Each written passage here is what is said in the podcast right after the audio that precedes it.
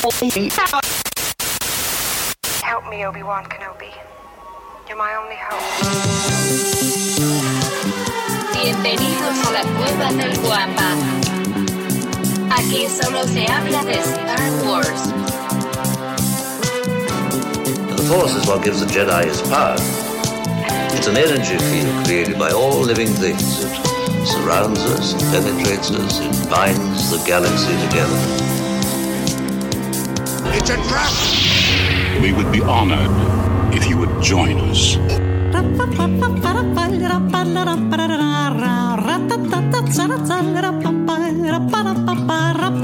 ¿Qué tal, mis queridos guampas? Excelente mañana. Muchísimas gracias por acompañarnos en este, el episodio 203 del podcast Hablando de Star Wars, traído para ustedes por la cueva del guampa.com, el santuario para todos los coleccionistas y, por supuesto, fanáticos de Star Wars.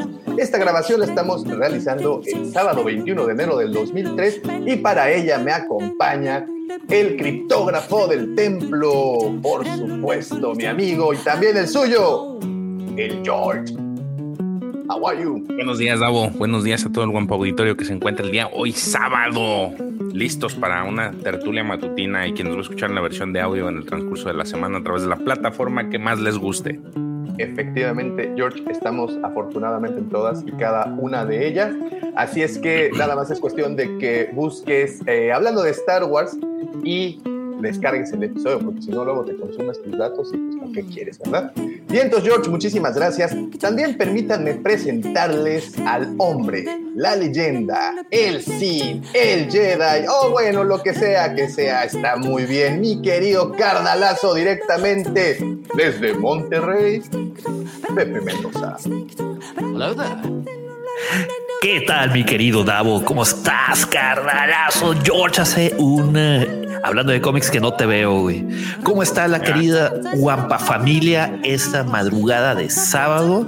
Para quienes nos están acompañando en vivo y qué tal, queridos Guampa escuchas que van a escuchar esta transmisión en su versión podcast en cualquiera de las cuántas plataformas son ya, Davo? Como 40, ¿no? Sí, más o menos, más o menos. Más o menos. Más o menos. ¿Cómo han estado? Muy, muy bien, muy bien, Pepe. Muchísimas gracias. Un gustazo de nueva cuenta verte por estos rumbos. Y sí, ya veo que ya tienes tu, tu cueva más, más adornadita. Ahí va, ahí va, ahí va. Muchas felicidades. Poco a poco, güey. Poco a poco sale el moco. Excelente, Qué Pepe, muchísimas gracias. y bueno, no, y por último, pero no por ello menos importante, permítanme presentarles a aquel señor que simplemente con el tenerlo aquí presente, pues bueno, ya estamos de gane. Le dicen el niño bien de Canto Bay. También, también lo conocen como el Brandon Walsh de Moss Eisley. Unos, unos lo llaman el lujo, porque no todos se lo han dado. Permítanme presentarles a mi amigo, a mi hermano, a mi vecino, arroba Lucifago. Buenos días, tengan todos ustedes, señores. Qué placer es estar con ustedes esta mañana, que nos den la oportunidad de llegar hasta sus hogares. Oye, como programa de Chabelo, ¿no? Que nos den la oportunidad de llegar hasta sus hogares en esta mañana y de traer toda nuestra amargura y todas esas cosas que el otro día me dijeron que yo era. Porque para los que no lo saben, por ahí hay un grupo muy bonito de nuestros queridos eh, guampas, donde el otro día me estaban tirando carreta de que era un amargado y de que por mi culpa ya nadie le gustaba el Bad Batch y estas cosas raras, pero no, no crean en eso, señores. Aquí traemos pura alegría y puro gusto por estar con ustedes. Que tengan un sabadito sabroso, un sabadito que empiece con mucha productividad y que empiece listo para hacer cosas maravillosas. Mi querido George, mi querido Pepe, mi querido Davo Mático, qué gusto estar con ustedes. Todos los que nos van a escuchar desde sus hogares, tal vez mañana, no es cierto, mañana, ¿no? El lunes en su versión podcast. eh, o que nos van a ver por ahí en YouTube ahorita o más tarde, pues les agradecemos y ojalá que se pasen un buen rato, que se diviertan un poco y que pues no nos odien al final del programa por algunos comentarios que a veces solemos eh, vertir, digamos, en estos micrófonos. Qué gusto estar aquí, señores. Buenos días. Oye, ¿solemos? Ok, suelo, güey, ok, ok. Y los improperios, güey, y todo eso, ¿dónde quedaron? Ah, Eh, güey, no puedes, no así de decirme, oye, solo tú eres el, el- el cerdo que se queja de todo, güey. No, no, no, Acepta, soy- Davomático, lo que dijiste del Bad Batch, güey. No, no, no, lo, lo, lo, lo- lo Ah, acepto, lo no sostengo. me dejes solo, güey. No, no, no, para nada. No, mira, ya Pepe ya se fue, ya, ya huyó. No, Hasta no, se enojó y se no fue, con esto. triste. Pero sí, no, no, no, lo sostengo, lo sostengo, efectivamente. Mira, ¿cómo puedo decir esto? Vamos a llamarle el pavito navideño a esta temporada. Por eso del Muy bien. Muy, ¿No? muy bien. Este. ¿Te, refieres, ¿Te refieres a lo que rellenaron a. Oigan, ¿les puedo hacer una pregunta de ignorancia? Una, sí. una pregunta de esas que ustedes van a decir, güey, eres un menso, pero, pero a lo mejor me sirve. Yo veo que muchas veces en el chat de YouTube, en el live chat, ponen arroban a gente, güey. Pero no sé si escriben arroba y el nombre de la gente o si hay alguna manera de, de- de ligar a esta persona como en el de WhatsApp. ¿Pueden sacarme de mi miseria? En la PC sí, pero en el celular no se puede, güey. Ah, mira, con razón. Ok, ya con eso. A- a- con a- eso otra vez, claro. en el YouTube, no, no entendí bien la pregunta. En la- el- No, En la- en la, en En la PC, o sea, en la, en la- en la computadora sí se puede, pero en el, en el celular, si estás viendo la transmisión en vivo en YouTube, en la aplicación, Sí, no puedes taguear gente, güey. Ah. Oh, ya, Es que en WhatsApp lo hago, pero en YouTube veo que la gente lo hace y me sentía muy frustrado de que era demasiado No, no se bruto para hacerlo, pero ahora veo que. Sí, de hecho, si te fijas aquí en el chat, empieza así el, el nombre de a quien taguearon y se pone como con fondo negro, ¿no? Mira, te voy a taguear. Eh, podemos hacerlo después, ¿no? Porque pues, Bueno, aquí está bien, la ya. gente está esperando Ok. Oh, que la- Y pues, pues sí, también. Güey, digo, a lo mejor hay claro, uno de nuestros claro. queridos guampas que no sabe hacerlo, güey. Los que están este programa también tiene tecnología. Yo, por ejemplo. bueno, así como le agradezco a Pepe que nos quiere enseñar y nada más no lo dejo. eh, Sí. También quiero agradecerle a todas las personas que ya hacen el enorme favor de seguirnos a través de nuestras diferentes redes sociales. Como saben, nos encuentran como la cueva del Guampa. Guampa se escribe con G de Guerra de las Galaxias y estamos presentes en todas y cada una de ellas, subiendo contenido especial único y muy entretenido para su deleite. Así es que síganos, por favor, por favor, se lo suplico de rodillas, por favor, por favor, síganos. Muy bien, también permítanme invitarlos a unirse a cualquiera de nuestros dos grupos, porque sí, terminando este podcast, la plática continúa y continúa harta y sabrosa. Si lo tuyo es chismear eh, la última serie del momento, como Last of Us o la nueva película que viene de Marvel, ese tipo de cosas, si te gusta eso, te invito a que te unas a nuestro grupo de WhatsApp, se llama Legión Wampa, y para hacerlo lo único que tienes que realizar es enviarnos un mensajito, lo único que tienes es enviarnos un mensajito y solicitarnos el, el ¿cómo se dice? El link para que puedas unirte. Y ahí en la Legión Wampa, en este grupo, pues las 24 horas del día, los 7 días de la semana, los 365 días del año, si no es bisiesto, pues están, No descansamos. no descansa, así es. La información fluye como fluirán hoy las, los ríos de sangre de Babilonia. Que por cierto, fui a ver Babylon, nueva película tal, eh? de Brad Pitt. Me gustó, ¿eh? Un poco extensa la película, pero, pero muy entretenida. Si les gusta la historia del cine, muy recomendable. siempre. Si te, te- te gustó el Gran Gatsby?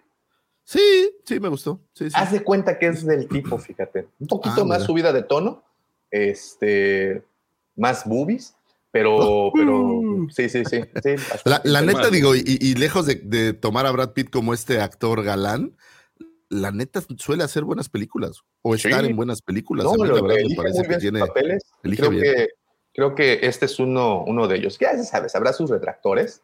No, bueno, Este- habrá el señor y la señora, ¿cómo se llama? White o como Mr. y Mrs. no sé qué, que era terrible. Ándale, ándale, ándale. Porque incluso hasta Ah, la, pensé- el tren bala está... ibas a decir el señor, el señor Lucifagor. No, no, ves que hay una película que sale con Angelina Jolie que es terrible, que son como que una hay- hay- pareja hay de espías. Es más, creo que, creo que el guion es de Ryan Johnson y es terrible, güey. Terrible, terrible. Ryan Johnson. Muy bien, y bueno, Eh, Esa sería como una buena recomendación para este fin de semana. Lo único es que si van a ir, prepárense porque son tres horitas de estar, tres horas, nueve minutos. Para hacer. Oye, güey, cuando tienes cuatro hijos, lo único que puedo recomendar es Rock Dog 3, güey. El gato con botas. Ese es lo que Ah, el gato toca con botas está también bonito. Ah, Rock, está es- chido. Rock Dog es divertida, güey. La 3, Ese- ya, güey, la 3 está terrible. Ah, chinga, hay tres, yo me quedé en la primera. Acaba de salir la 3, güey, la semana No pasada. mames, me quedé en la primera, güey. Sí, está malísima.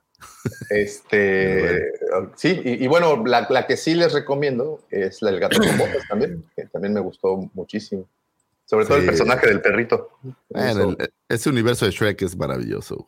sí. Y además, digo, si no la han visto por, por evidentes razones, que, que no les interesa simplemente, hay, hay, hay escenas postcréditos también. Ah, qué nice. ¿En cuál? ¿En ese de Babilonia o en No, El en gato la del con botas. el gato con botas. Ah, el gato con botas? Ah. Sí, sí, sí, hay escenas postcréditos. El señor bueno, y la señora Smith, ya me acordé, perdón. sí, las malitas, ¿no? De Brad Pitt. Sí, Sí, sí, sí, sí, también, ahí confirmo. Bueno, y si ese es nuestro ¿Dónde grupo de? WhatsApp, sí, en, el- en los grupos eh, de WhatsApp, ahí también se recomiendan películas y también hay muchos, muchos críticos de cine que también les pueden decir si está mala o está buena la película en cuestión. Pero también tenemos un grupo de eh, Facebook y en este grupo hablamos más de coleccionismo, de figuras de acción dedicado a Star Wars. Y si te gustan los monitos, pues, que por cierto, ahí luego quiero platicarles un pequeño tema de los monitos. Eh, si te gusta coleccionar, si te gusta Yo presumir- conozco un par de monos que. No, pero de esos no, Lucifago. De esos, de esos que salen en Babilonia. No, de los que eran en las canoas, güey. Esos, esos- esos son este, en orangutanes. güey. Y Este, despeinados. sí, güey. así- Así como, este, bueno, Roxana Banana, ¿se acuerdan de Qué mal hablar de eso y mi madre escuchándome. Mamá, te quiero. Hijo, nada más No me odies, Nada más dice. nada Papá, más no me. Papá, esto es lo, no esto es lo que una. educaste, papá. Es, es lo que te salió. güey. Oye, con tus señores padres nada más no doy una, güey. No, pues Sa- saludos, saludos. Bien tatemados a mis guapitas, Sí, pero caray, ahí les bueno, a mis papitos. si, si lo que quieren es hablar de coleccionismo y no de orangutanes, eh, está nuestro grupo Nación Guampa, nos encuentran en Facebook, lo único que tienes que hacer es teclear Nación Guampa y contestar un par de preguntas, básicamente que nos demos cuenta que no eres un robot, un droide, una inteligencia artificial que quiere venir a conquistarnos. Y ya tienes acceso a ese grupo donde también compartimos todo tipo de información respecto al coleccionismo y pues también se llevan a cabo muchas dinámicas de donde sacamos las respuestas para nuestros videos. Quiso ir algo gracioso, güey. Eh, eh, como saben, me hackearon mi cuenta de Facebook hace pues ya como dos años y la perdí, ¿no? Ya no tenía cuenta de Facebook, pero por medio de Facebook y Messenger Kids me comunicaba con una de mis hijas y entonces pues tuve que volver a crear una cuenta de Facebook. Entonces, que era el único fin realmente es comunicarme con mi hija. Entonces la creé y puse la fotografía de, un, de una figura de Palpatine, ¿no? Entonces el otro día que estaba metido dije, ah, me voy a ir a meter, pues ya que estoy en Facebook, a la nación. Pero dije, madre, si le mando mensaje a Davo no me va a aceptar.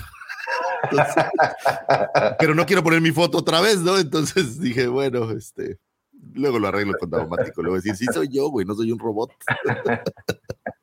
Bueno. Pues a- ahí está, esos son nuestros grupos, los invitamos, a ver, vamos a sacar tantito al, al Pepe Grillo, que seguramente fue a echar una llamada telefónica al cuarto de porcelana.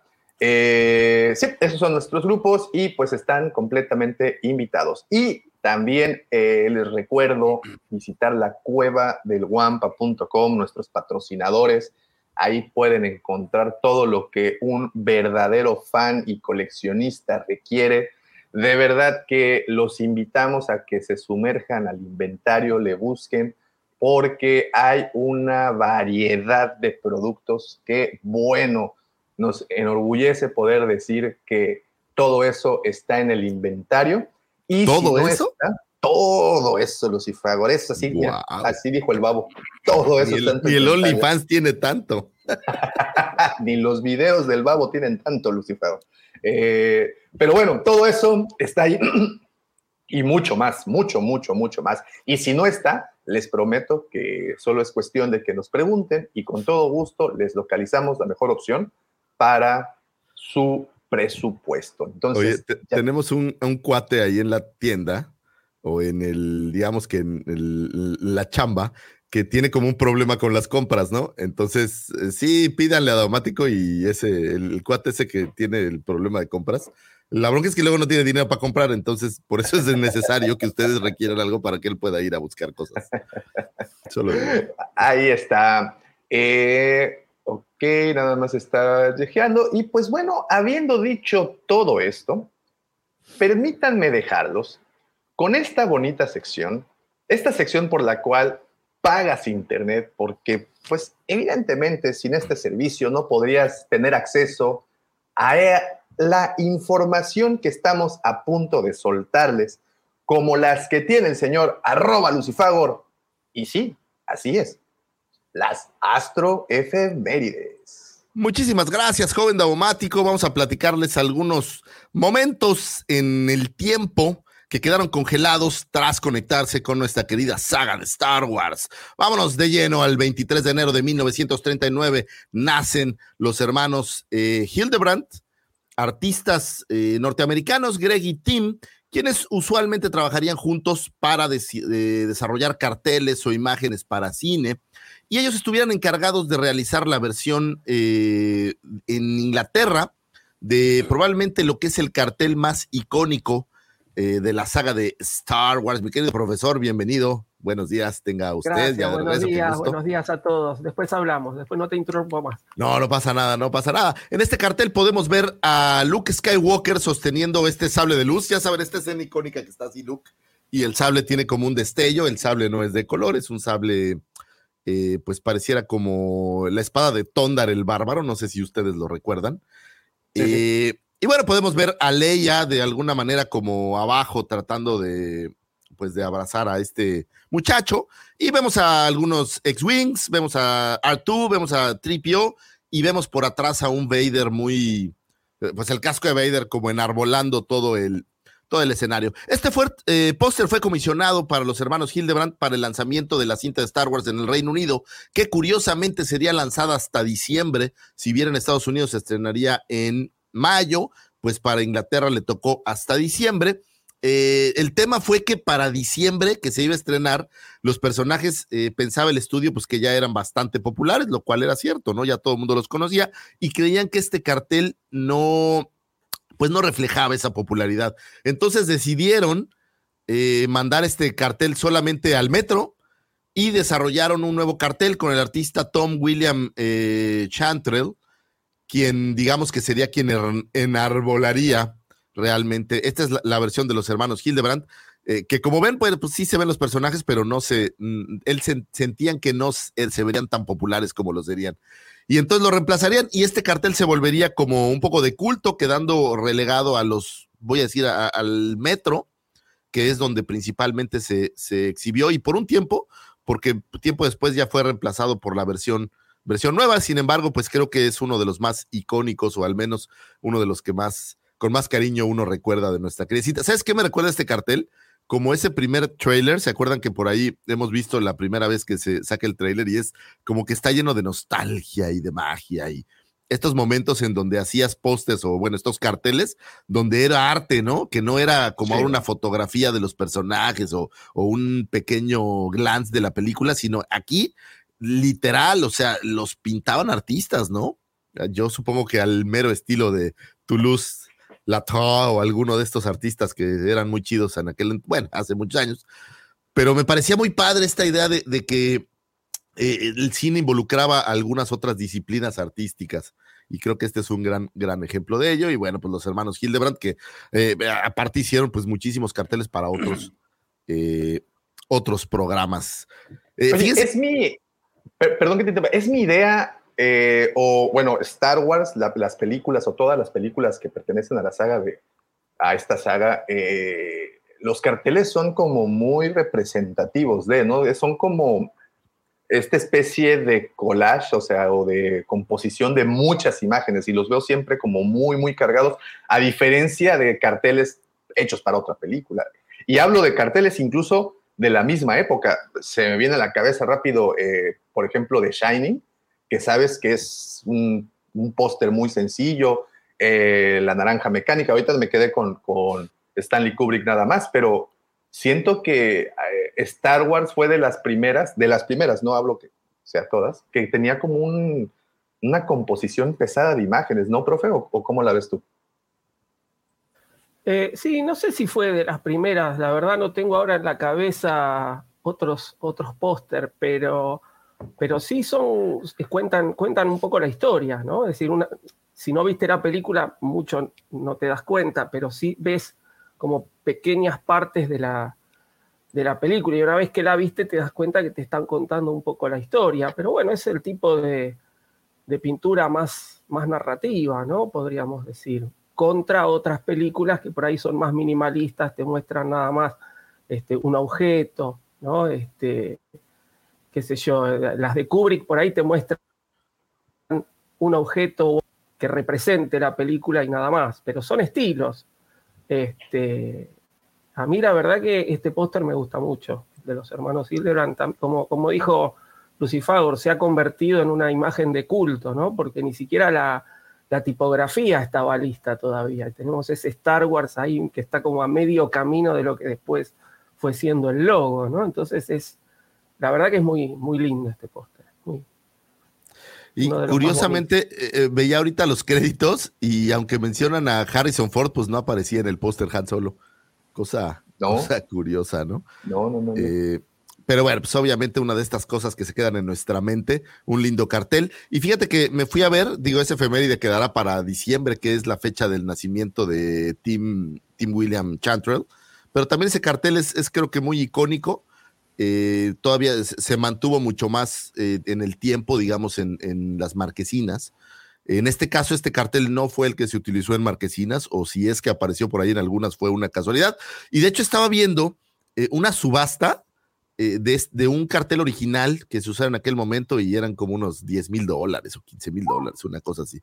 Entonces, bueno, pues si logran conseguir, oye, si, vas al, al desván de tu abuela que vivía en Inglaterra en por ahí del 76, 77 y tiene guardado uno de estos carteles porque alguien te lo regaló, digo, puedes tener. Sí, por favor, tú tienes uno, un, cartel muy, muy lindo, pero es el, oficial, ¿no? Ese sí fue el que salió. Es, es, el que salió ya, ya después, ¿no? Y, pues sí está padre, pero imagínate uno como. Debe de haber, ¿no? La gente que trabajaba en el metro o estas cosas que seguramente hay alguien que intercambiaba estos carteles, pues debe de haber por ahí un par, yo creo que circulando, que, que se quedaron ahí perdidos en el anecdotario. Pero bueno, una de estas cosas bonitas y sobre todo la parte artística. Me recuerda también mucho a los artistas de en mate, los que pintaban las escenas literal antes de, este mundo tan digital de hoy en día. Eh, que era padre, ¿no? También tenías otra clase de disciplinas dentro de, la misma tinta. Hoy los carteles, por ejemplo, pues ya son 100% de, de, imágenes en un collage, ¿no? O sea, ya no ves o no recuerdo yo ningún cartel de que sea algo que no propiamente sea una fotografía o una imagen dentro de la cinta. Mira, aquí nos, nos menciona justamente Alejo, un saludote, eh, los carteles de Indiana Jones, por ejemplo, también son como de dibujo, ¿no? Sí, claro. Bueno, pero es, es, pues es el mismo ADN, creo yo. Son compas, ¿no? Así es. Sigamos, señores. Un 23 de enero de 1981 nace la señorita Julia Jones, actriz norteamericana quien le diera vida al personaje de Omera en el capítulo 4 de la serie del Mandaloriano, transmitida por Disney Plus.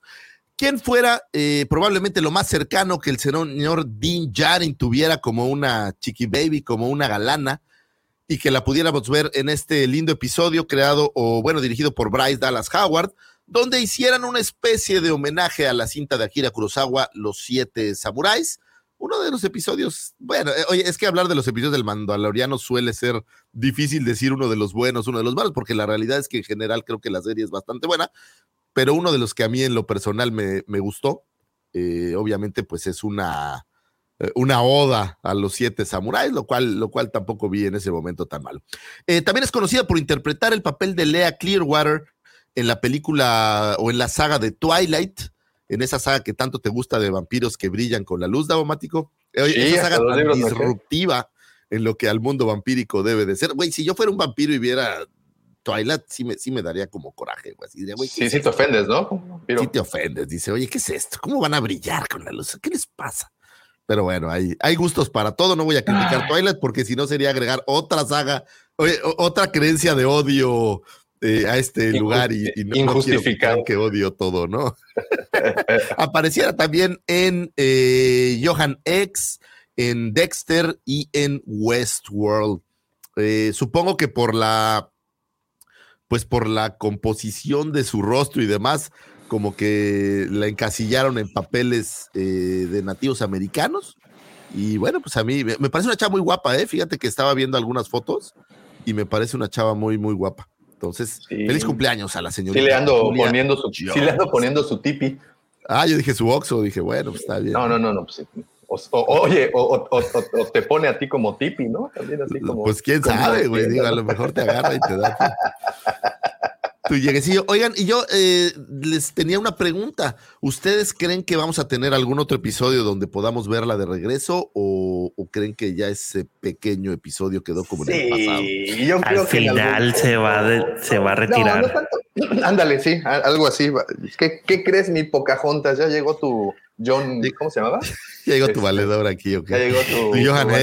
Ya, llegué- ya llegué a- a- aquí a conquistarte. No, yo creo que sí. Sí, y Pepe tiene como, como la razón ahí. de, "Wow, ya llegué aquí a... a Sí, o sería sentarme". como, como cerrar el círculo de, de- de las buenas cosas que le pasan a, a Tin Larín, ¿no? Ya tiene ahora a su hijo, ahora va a tener a su mujer y otro hijo, porque ella tiene una hija, creo. Entonces ya tiene esta familia completa y, y todo va a ser felicidad en el futuro. Qué bonito. Me da, me da gusto que vaya a ser así. Sí, todos los buenos deseos a- al buen Din Djarin. Sí, aunque se va a tener que quitar el casco, ¿no? O, o- o podrá ser mandaloriano. Hoy A ver, rodeó, espérate, por- pero por las reglas- el las reglas de los mandalorianos te dejan, digamos, de esa facción en- de la que es Din Djarin, te dejarían estar con una no mandaloriana. Pues es que no se ha tocado ese tema, Lucy. ¿Cómo se besan los, no- los mandalorianos que nunca se Pues quitan el no, casco? güey, eso no, no, ¿No tienen hay? descendencia, güey, pues no. No se ve. No, bueno, pues el casco no te lo quitas, pero como en, Por eso en adoptan YouPorn, chicos. sales con el casco. Por eso adoptan chicos verdes. Claro. La única manera de seguir creciendo es adoptando chicos. Sí, sí, pues vas adoptando lo que te vas encontrando. Qué interesante. Sí, son temas creo que ya muy rebuscados que no sé si van a ser tocados dentro de la para, serie, para- pero para ser honesto, sí me gustaría que nos, nos despejaran esa duda, ¿eh? ¿Cómo se Sí. reproducen los mandalorianos? pues, no, no, no, es que ojo, güey, el casco no, No, te lo bueno. tienes que quitar, lo único que no habrá será besos, ¿no? Será como, como cuando, es que no sé si esto se puede decir aquí, pero como pues se han dicho cosas peores, honestamente. Cuando hay una prepago y pues oye, pues yo no beso y Una ah, cariñosa, güey, una cariñosa. Perdóname, es que en Colombia son prepago, disculpa. Sí, no, no, güey, ya es universal el- el güey, cari- se las le- cariñosas. Se le, llaman, se le llaman profesionales del amor. Eso, Eso cuando llegas con una profesional del amor y te dice, espérame, pero no hay besos aquí, ah, pues órale, ¿no? Y, y o de a cómo el beso es. Ahora, No, güey, te cobran más si es trato de novia, güey, acuérdate. ah, sí, el GIF, el GF Experience cuesta más. Sí, claro. Qué bien sabe, Pepe. Me da gusto tenerlo porque nos ilustra de estas cosas. Pero bueno, feliz cumpleaños a la señorita Julia Jones. Eh, espero que se encuentre, que se encuentre muy, muy bien. No, pues sí, está muy bien. Este, ok, Davo, eh, checa los, los eh, eh, te mandé un mensaje, güey. Es importante. Oh, gracias. Ah, sí, entonces todos queremos verlo, güey. ¿De qué hablas, güey? Ok, que Davo está usando el micrófono de su Mac, güey, y no está usando su micrófono ultra profesional, güey, de con sonido Ah, Dolby Atmos, THX. Ya, ya, ya. no Ahora sí, ¿no? Ahora sí, sí. fue, ándale, güey, cuadrafónicamente y todo el pedo, güey. Ah, lo siento, lo siento. Híjole, ¿eso sí significa que entonces el podcast inició de esa manera? Sí. Qué Pues feo. dímelo tú, güey. Pero tu voz es, tu voz es maravillosa. Melodiosa, güey. Sí, es como Cruza- escuchar a Andrea Bocelli, güey. Tu voz Ándale. cruza el viento y lo rompe y, y nos, nos llena de energía. Entonces está, está bien, Mati. Un 25 de enero del 2020 fallece el señor Alan Harris, actor de reparto que apareciera y trascendiera alrededor de toda la saga en- eh, con múltiples papeles secundarios. Eh, en New Hope lo podemos ver como un escolta rebelde de la princesa Lea, un mecánico rebelde y un Stormtrooper. En el Imperio Contraataca lo podemos ver como el sargento Bislav Merrill, miembro de la Guardia de la Ciudad de las Nubes. Eh, también es el cazarrecompensas Bosk. Él estaba dentro del traje. También fue un soldado rebelde en Hoth y un Stormtrooper en la Ciudad de las Nubes. Para el regreso del Jedi interpretó a un Stormtrooper. En The Phantom Menace también apareció como el doble de acción de Terence Stamp. No sé qué tantas escenas de acción tuvo Terence Stamp. Este, ah, trato de recordarlo, pero no sé si cuando le jale el brazo a alguien sea una escena de acción, pero bueno, él era, él era el doble. Eh, también pudimos verlo eh, en algunas otras curiosidades, eh, que fuera doble para Anthony Daniels, muchas veces Anthony Daniels estaba, pues era pesado traer el traje de C-3PO todo el tiempo.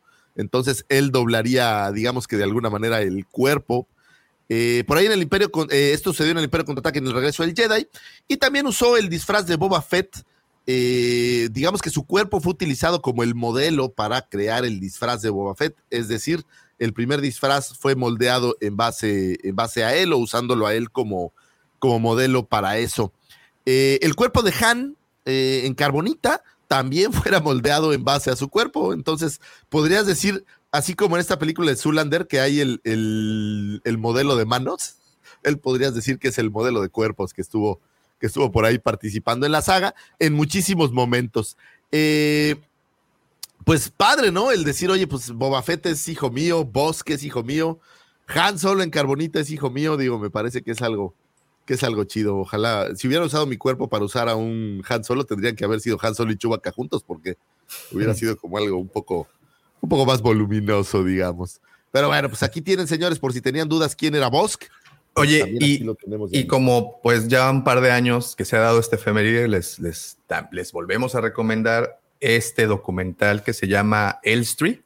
Eh, Elstree y un número, no recuerdo el, el- el número, que es justamente el cómo estos actores eh, que portaban pues máscaras, armaduras y que no se les veía el rostro, pues cómo ellos poco a poco fueron realizando acciones o reuniones para que otorgaran autógrafos y la gente los conociera, como eran parte de una de un fenómeno cinematográfico y comercial y en ese momento el Street ahorita les digo el, el- el número lo pueden encontrar en, en Prime si no me 77, ¿no?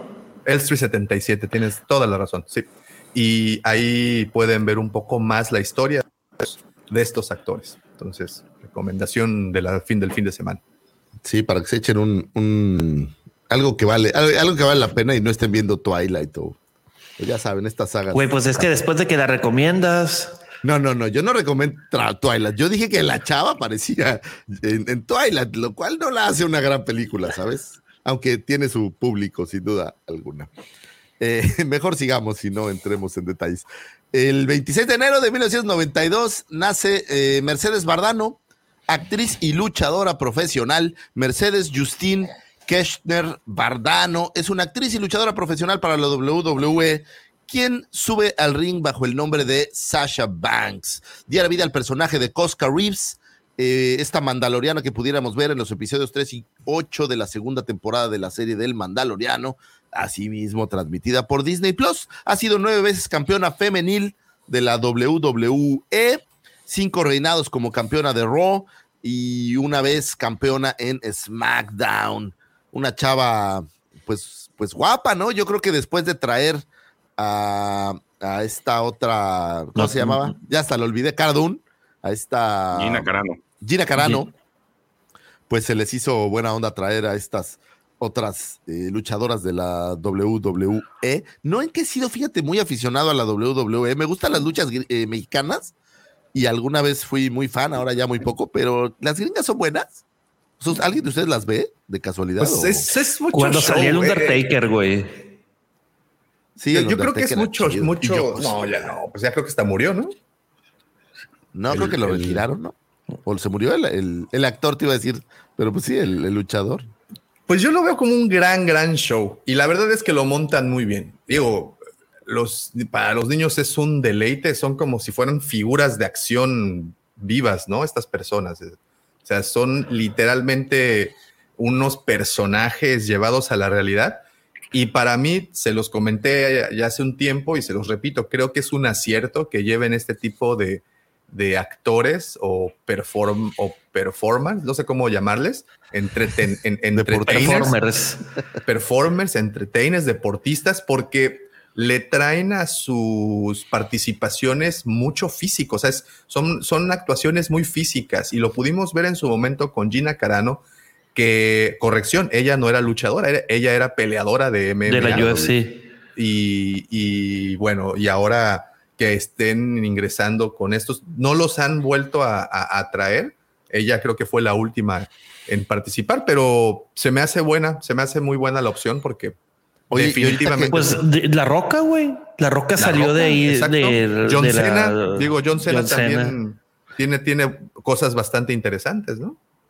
Oye, fíjate que ahorita que dice Sarita, yo no sabía esto, pero que dice lástima que no volverá para la temporada 3. O sea, es decir, ella ya no va a salir. No sé, fíjate. Porque el personaje, pues, era como un poco parte de esta magia de estos tres eh, mandalorianos relegados. Además, ¿te acuerdas cómo la presentaron? ¿Te acuerdas que cuando sacaron sus primeras imágenes? de hecho, en el corto había esta primera imagen donde se veía a ella y todo el mundo asumía que podría ser a lo mejor Sabine o o a Azoka o alguien más, ¿no? Entonces era. Sí.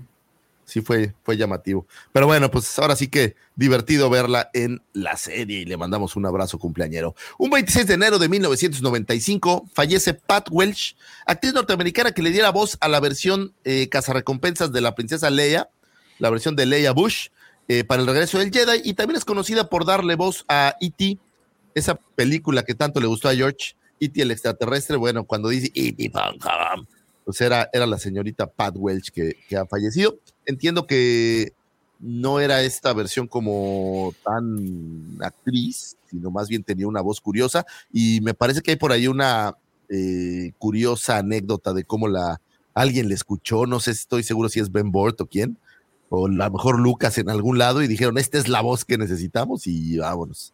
Entonces, sí, pues, tenías como, como que fumaba ocho cajetillas al día, ¿no? Sí, una cosa así. Fumaba desde los tres años, tenía esa, imagínate. esa voz gruesa, ¿no? Pero y se pues jugaba la boca acá con, con bourbon y la chingada, Sí, sí, un, un teconá que los cantantes luego usan, no sé si allá en Monterrey, en Jalisco, sé que sí, que es tequila con anís. Entonces, así para abrir todo el, el pecho. Descansa en paz la señorita Pat Welch que nos dejó. Eh, digo, la, la, voz de Lea Bush, pues sí, muy padre, pero Ete, el extraterrestre, se oye, se oye, se oye coqueto siempre. ¿Verdad? ¿Te gustó la voz de E.T. George? Sí, sí. E.T. E.T. Qué gusto que la hayas visto. Eh, ese, ese E.T. está estreñido. Sí, es chafo, güey. Está ebrio. Descansa en paz, Pat Welch. Un 27 de enero del 2006 fallece Len Carlson, actor de doblaje canadiense, quien diera voz eh, pues, algunos personajes terciarios de la serie animada de Droids. Entre sus trabajos destacados se encuentran voces adicionales eh, de series de televisión como The Mighty Thor del 66, El Hombre Araña del 67, Los Ositos Cariñositos, eh, la serie de Alf.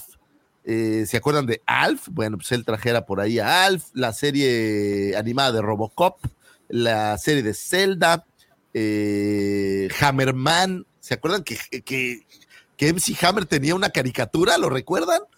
Pues aquí puedes tener la voz que aparecía. ¿Nunca viste la serie de, MC Hammer? No la recuerdo. de estas cosas que, que uno no entiende por qué a veces suceden en el mundo y por qué aparte son populares, ¿no? Por ahí me equivoco, pero creo que acá no llegó. No tenía ni idea de que existía eso. Ah, hay unas cosas. Por ejemplo, la serie de Beetlejuice. Oye, a ver, ah, obvio. La llegaste a ver aquí, la serie de chida me gustaba mucho. Eh, Ace Ventura, eh, la serie animada también, X-Men, eh, la serie de La historia sin fin y muchísimas series más. Digo, pues en memoria de que le prestó la voz a algunos personajes por ahí perdidos de la serie Droids. Mira. ¿Qué? Mira, mira, mira, mira. No, nomás para que se para que recuerden. Iro, Iro, a ver. Mira. Este es Hammerman. Es Hammerman, claro que sí. No, ni idea, ni idea. Yo no recuerdo. En México que llegó acá y yo no la veía, pero realmente no recuerdo. ¿Quién sabe? Oye, ¿cómo se llamaba la del mapache, güey? Ah, era The Rascals, ¿no? Algo así, sí me gustaba. No, no me acuerdo. La del mapache estaba chida, güey. Había sí, esa es la del mapachillo. Había un par de, de, buenas series, pues ahora sí. Es que, ya no quiero preguntar qué mapache porque me van a agarrar de embajada, güey. Entonces. ¿Quieres saber cuál? No, por eso, güey. Justamente por eso. Justamente por eso. Déjalo, señores. Mejor vamos a un 27 de enero de 1947. Nace el señor Peter Burrows, actor inglés quien le diera vida al Ewok, que podemos ver balanceándose en una cuerda en el regreso del Jedi, y que curiosamente su hija Samantha Davis se encontraba casada con el actor Warwick Davis. O sea, es decir, eh, la hija de este hombre era, la, era el, el suegro del señor Warwick Era- Davis. Era el suegrito. Él era el suegro, güey, no la Suegrito. hija de. Era el suegro, el suegro, sí, de, de Suegrito, Warwick Davis, digo, que a la hija le ha de haber ido bien, porque al Warwick Davis, pues sí, sí, él siempre ha tenido como chamba, ¿no? O, o tuvo como un periodo así como medio oscuro, a lo mejor por ahí en, ¿qué será? En los 2000 como que ahí le bajó un poco el... No, pero Pues él- no, no, en el él 99 estaba- apareció en, en La Amenaza Fantasma. Hizo dos papeles en Ah, Amenaza es cierto. Fantasma. Es cierto, tienes razón. Warwick Davis siempre ha salido en, bueno, ha tenido trabajos Yo en creo que vive en el comerciales, garage de, George Lucas. Tiene ahí en una maletita. Le, le manda, le manda su chequecito cada semana, y digo, no lo dudaría. Su chequecito, Creo, güey. Yo creo que le manda una bolsita de alpiste. Qué grosero eres. ¿no? Oye, lo que está chistoso es que este cuate tiene una página web que se llama Willow Management eh, CO UK. O sea, es decir, todo el mundo se cuelga de los de estos. Pues es de su series, suegrito. ¿no? Yo, pues, yo, yo creo que ahí vio. Pues, De hecho, oye, la, yernito. la hija de, de Warwick Davis sale en la serie de Willow. güey. Ah, sí. ¿Cuál Sí. es la? Ah, la esposa. Eh, no, la, la hija. No, no, pero es que sale la esposa de este Willow en la serie nueva. Pues a lo mejor ahí es. Es algo. Pues quién sabe. Ah, la hija de. estás- Tiene razón. La hija de Warwick Davis. Discúlpenme. Todavía La estoy hija, un güey. poco frío. Está bien. Pues bueno, pues este cuate apareciera también eh, el señor Peter Burrows en algunos otros trabajos, como eh, las cintas de Harry Potter, aparece en Willow, aparece en Laberinto, aparece en El Cristal Encantado, en Doctor Who y aparece en Flash Gordon, señores. Entonces, tiene toda una trayectoria eh, el señor y curiosamente estos papeles de mediana estatura antes yo no lo veía, honestamente, pero ¿cómo hay papeles para gente de mediana, estatura, no? Todo el tiempo estás viendo. Ahora, por ejemplo, que va a salir la nueva versión de, de este Willy Wonka, pues seguramente ahí va a haber también algunos otros, pero todo el tiempo hay estos papeles y me llama mucho la atención que no lo había, no lo había percibido de esa, de esa manera. Es decir, eh, por aquí podríamos tener una gran selección de, de personas de estatura de ese tipo, ¿no, Davo Matico? En esta Ah, zona yo, es- yo sería su líder sindical, güey. No quise dirigir la pregunta a ti directo, pero sí, sí, un poco. Sí, un yo, poco yo así, sería, yo sería su líder sindical, os digo. En el país de los ciegos, el tuerto es rey, ¿no? Entonces. Sí, claro. Entonces, buena onda, buena onda. órale, cabroncitos. Oye, pero no les digas citos, eso es un poco despectivo. Qué feo que seas así. Un 27 de enero de 1932 nace el señor escritor Lewis Carroll. Charles Ludwig Dodson, mejor conocido como Lewis Carroll, nace en el Reino Unido. Y bueno, pues quien fuera un lógico, matemático, fotógrafo, escritor y diácono anglicano, lo que sea. ¿Alguien sabe qué es un diácono específicamente? Yo, yo la verdad no Yo me acuerdo nomás en, en- en la película de Blade, el Deacon Frost. No, el diácono. No sé, se escucha muy chingón, güey. Deacon. Sí, eres el diácono. Sí, así como Un diácono es un hombre llamado por Dios a través de la iglesia, es como una vocación y después de un periodo de, de discernimiento, formación y preparación es ordenado por su obispo para hacer las necesidades del pueblo de Dios. Para, perdón, no, no, obispo para servir las necesidades del pueblo de Dios. Yo te dije para hacer las necesidades. O sea, es, es antes de ser ya ordenado, digamos, ¿no? En la iglesia católica sería como el que estudia para ser sacerdote, para hablarlo en, en lenguaje coloquial. No sé en la iglesia anglicana como, como cuál es el papel del diácono, pero acá el- Dice, el diácono ha recibido el sacramento del orden, pero no es propiamente un sacerdote y no tiene las mencionadas protestas sacerdotales. Ok, y probablemente hay algunos diciendo, bueno, ¿por qué rayos nos están hablando de este, de este diácono? Pues no tiene. Este señor que está aburrido eso, también. ¿no? Sí, sí, sí. Pero bueno, él es el conocido creador de toda la saga de Alicia en el País de las Maravillas, lo cual es una de esas historias que, en lo personal eh, me tienen fascinado y me encanta y me vale madres, por eso lo traje aquí a colación. Fue una de esas excursiones, concretamente eh, dicen sus diarios, un 4 de julio de 1862, cuando Dodson, o bueno, en este caso Lewis Carroll, inventó el argumento de Alicia. Él y su amigo, el reverendo Robinson Dugworth, habían llevado a las tres hermanas Liddell, eh, una de nombre Lorina, otra de nombre Alice y otra de nombre Edith, a pasar eh, un tiempo en una barca en el Támesis. Según los relatos del propio Dodson, improvisó la narración que entusiasmó a las niñas, especialmente a Alicia. Pepe, perdón. Ah, dime. ¿Eran sus hijas?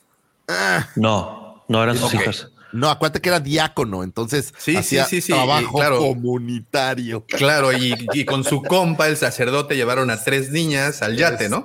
Ah, exacto, algo así, algo así. Oh, pero pero Dios cuando dices, cuando lo dices tú, Daumático, suena perverso, güey. Tan No, mal, Pues es güey. que es perverso, güey. A ver, por el amor de, de Java, ¿qué pasa aquí? Pero ojo, él nunca se ordenó, entonces, entonces tampoco lo puedes juzgar. Ah, no, ya es menos pedo. No, no, no, ya, pues, igual, ya. No hay paso, no pasa absolutamente nada. Güey, digo. escribió Alicia en el País de las Maravillas, güey, sumamente torcida. ¿Qué Sí, esta aparentemente gente, güey? también diaconizó a tres niñas inocentes, güey. No, no, eso, No, no, no, no, no, no, no, no, no, no, no, no. Córtalo, Sí, córtalo. güey, sí. la idea. A ver, déjalo, borro con. Pero bueno, sigamos mejor, señores. Eh, según los relatos, después de la excursión, Alice le pidió Ahora, que escribiera. ahora entiendo la fotografía. historia. Está viendo algo este cabrón, no estaba aburrido. Sí, está. está Ve dónde tiene la mano izquierda, güey. Está viendo a su amigo el padre Robinson Duckworth. que estaba ahí atrás así. "Eh". Pero bueno. Eh. Entonces esta niña Alicia le pidió que para su cumpleaños escribiera una historia para él y fue así que en la Navidad siguiente le regaló la historia eh, con un manuscrito que se titulaba Las aventuras sobrenaturales de Alicia. Eh, y bueno, que posteriormente, tres años más adelante, promovido por el gran interés de ese manuscrito en general, se decidió a escribir la versión ya más, vamos a decir que más profesional, y de ahí fuera que naciera la primera historia, que era conocida como Alicia a través del País de las Maravillas, y que posteriormente detonara en dos historias adicionales más. No tiene ninguna relación con Star Wars, sin embargo, el mundo de la fantasía creo que siempre debe de estar conectado. Y curiosamente, él no era propiamente un novelista o un cuentista, él era un matemático. Entonces, eh, de una mente matemática medio torcida es que apareció una historia tan loca y al menos una de las, de las grandes favoritas. Eh, obviamente todo el mundo conoce la, la versión de Disney, pero la- las, las versiones, digamos, escritas son muy lindas. Yo les recomendaría que si tienen tiempo, échenle un ojo. Lindas, güey. Están bien fumadas, güey. Están bien chidas, güey. A mí, la verdad me gusta un chingo. Lo digo. Léela con- fan from hell. Entonces, Bueno, iba, iba, iba a ser una No. invitación muy, muy fea, pero no. Está bien, señores. Si tienen tiempo libre y están de floja, es más, ya acabaron su libro del mes y tienen todavía un par de días, pues échense Alicia en el País de las Maravillas. No es, no es nada que les va, que les va a doler. Es una historia entretenida y divertida. Sigamos con un 27 de enero de 1957 nace el señor artista Frank Miller, que a su vez eh, fuera artista y director, escritor de cómics, quien realizaría las portadas para el número 47 de la serie de cómics de Marvel Star Wars de mayo de 1977. Lejos del tema de hacer las portadas, bueno, pues Frank Miller eh, es un artista sasazo, quien arrancaría su carrera como editor de eh, el editorial Gold Key Comics, con una adaptación del el cómic de, de Twilight Zone. Y por ahí, para 1979, ilustró Daredevil de Marvel. Para los años 80, escribió e ilustró The Dark Knight Returns para DC. Y bueno, pues dándole una nueva idea al personaje de Batman que veríamos en los siguientes años. Para los años 90 trabajó para Dark Horse Comics, publicando obras maestras como Sin City y misma que posteriormente fue adaptada al cine. Miller escribiría eh, los guiones para Sin City, Robocop 2 y 3, lo cual pues es, eh, eso no sé si es tanto mérito. Bueno, a ti te gusta Robocop, ¿verdad, Pepe? Sí, pero la 3 fue un asco, güey. Sí, La 2 ya toca temas que no me agradan mucho, güey, sobre todo que, eh, que involucren a un niño ahí en esos eh, sí, actos es- delictivos. Es, es, es, bastante, la verdad se me hacen bastante malas, pero bueno, pues qué, qué le vamos a hacer.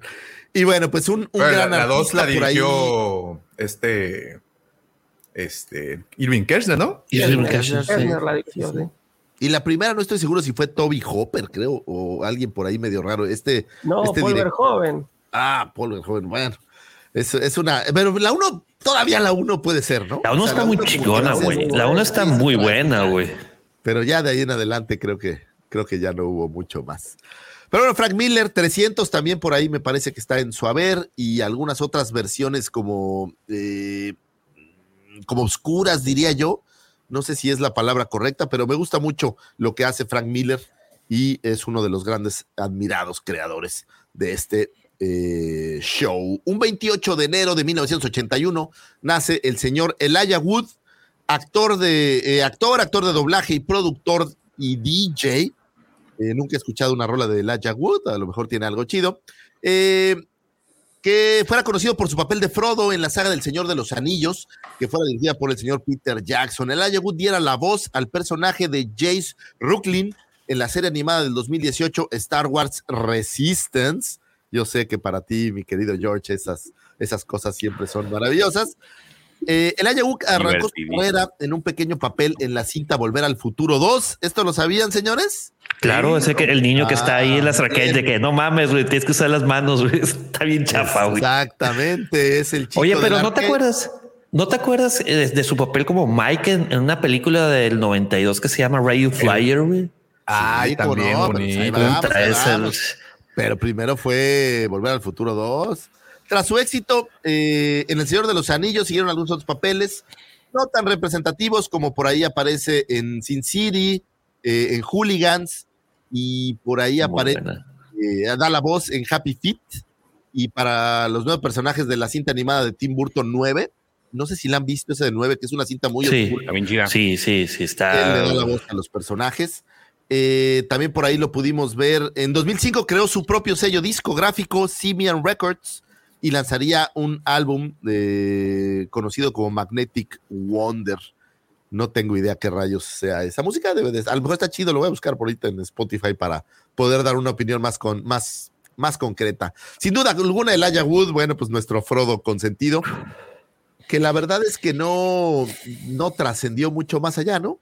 Creo que la sombra del Señor de los Anillos lo dejó encasillado y no sé si ahí si ahí se perdió en Armageddon. Es que, tiene, tiene, una serie, güey, que también que a mí me gustaba mucho. Ah, con un perro, Wilfred. ¿no? Sí, Wilfred. Es, esa está bien profunda la serie, güey.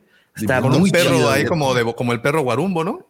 Como sí. el perro guarumbo, haz de cuenta. Pero él, la serie solo lo ve él o lo ve todo el mundo, ¿no? Solo él. No, solamente lo ve él así de que le habla y es, tiene mucho trasfondo la, el, los diálogos que tiene con Wilfred. Eh, la serie inicia donde este güey, eh, ¿cómo componerlo sin que YouTube nos sancione?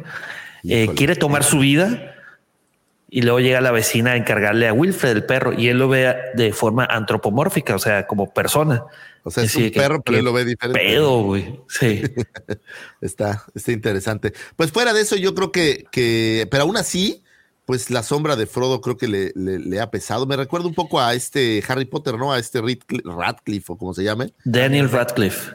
Que es difícil verlo en otros papeles. Yo el otro día estaba viendo la, la Dama de Negro y la neta, pues es que es Frodo, es este Harry, Harry. Potter, ¿no? ¿Sabes qué creo? No, los patronos. ¿Sabes qué? Creo que como que, pues ven la cara, güey. O sea, no, no, no, da como mucho rango para ser un, un personaje infantiloide. ¿Estás no, de acuerdo? O sea, así yo como muy serio, una película no de un asesino serial con él, está así como. Pero sí tiene mirada medio, medio psicótica. ¿Te acuerdas de una película que sale con el otro chamaquito? Que, que Macaulay Culkin. Ándale. The Good Son se llama. El, el buen hijo. En, ah, no, el, el, no, el, el, ángel malvado, ¿no era? Esa, sí. el ángel malvado. Fíjate cómo se llama en inglés, güey, y fíjate cómo la tradujeron. En inglés se llama el buen hijo, the good son, güey. Y en español el ángel malvado, güey, no mames. Sí, es, es, es de estas cosas. Eso fue por, para aprovechar el, el, éxito del título de Mi, mi pobre, pobre, Angelito, porque Macaulay Culkin, Mi pobre Angelito, y acá es el malo Macaulay Culkin en esta película. Entonces le ponen el ángel malvado como un juego de palabras con mi pobre angelito, que es el título que le pusieron a Home Alone, que es solo en casa en inglés, y en español le pusieron mi pobre angelito, ¿no? Entonces. Oye, y que este, curiosamente fuera como el fin de la carrera de Macaulay. Culkin, ¿no? O sea, ya de ahí. No, tuvo después Richie Rich. Macaulay Culkin tuvo, Ah, Ricky tuvo Ricón, varios claro. problemas, sí, después este. Mi primer beso fue digamos, ¿no? Cuestiones Y se puso gacho, ¿no? O sea, de ser un niño así como bonito, se puso re feo. Entonces creo Pues que- se le entró duro a, la mo- a las drogas, güey. Sí, no. Después trabajó bastante en teatro eh, Macaulay Culkin. Por Ah, eso mira. tampoco se tiene mucho la trayectoria. ¿no? Pero bueno, pues de estos actores que se quedan como grabados con un personaje y aunque hagan otras cosas, pues siempre regresas a esa referencia del personaje que les diera, creo yo, el mayor, el mayor éxito, supongo. Que por cierto, mis hijas son muy fans de mi pobre angelito, ¿eh? Ya hay como siete películas diferentes y, y son muy fans, o sea, no sabes cómo les gustan. Pero de cuáles son, fa- son fans. de todas, güey. Haz de cuenta que Renata, la chiquita, tiene las, creo que son cinco o seis, y todas las tiene en su iPad. Y haz de cuenta que son estas películas que ven recurrentemente. Todo el tiempo la están viendo. Cosa Oye, pero dice que el remake está bien chafa, güey. Está güey. No, es que no, es que no es remake. No son otras. Es, sí, es otras cosas Es diferentes. otro niño, pero hace un cameo el hermano, el gordito. Entonces, por eso Sí. pareciera que es la misma. Pero no, es un, es nada más un cameo, pero es otro niño. Sí, no, es está- otra historia también y, y está horrible. Sí, están, están, están, la verdad, están malas. Pero pues a mis hijos les gustan este rollo de que el niño hace estas trampas y agarra a los ladrones. Anyway, el señor Elijah Wood, un actor, en- ¿es en Impacto Profundo o en Armageddon? No, en Impacto Profundo. Creo que Impacto podemos Profundo. verlo. Deep Que Impact. también ahí tiene, Arma- que el, el- el asteroide se llama en su nombre, si la memoria no me falla, ¿no? Eh, Sí. Una película de Sí, esas sí, sí. interesantes de destrucción. Armageddon Pues, es donde sale. Liv, Liv- este, Liv Ty- Tyler, Arwen, Sí. en, eh, del Señor de los Anillos, precisamente. Por eso hilamos Eh, las dos series. eh, Tiene una foto de, donde creo. de- cuando- creo que cuando terminaron de grabar El Señor de los Anillos, donde todos salen abrazados de Liv Tyler, y aquí mi querido compadre, güey, fue el más ganón. güey. sí, pues cómo no. Pues es que le llega a los, al pecho, ¿no? A Liv Tyler. Sí, hola. Hola. Anyway, feliz cumpleaños al señor. Al señor. Es, es cierto que eres inmortal. Qué horror. Este, señores, sigamos. 28 de enero de 1973 nace Jason Aaron, escritor norteamericano encargado del guion del, eh, del relanzamiento de la saga de cómics de Star Wars de Marvel del 2015.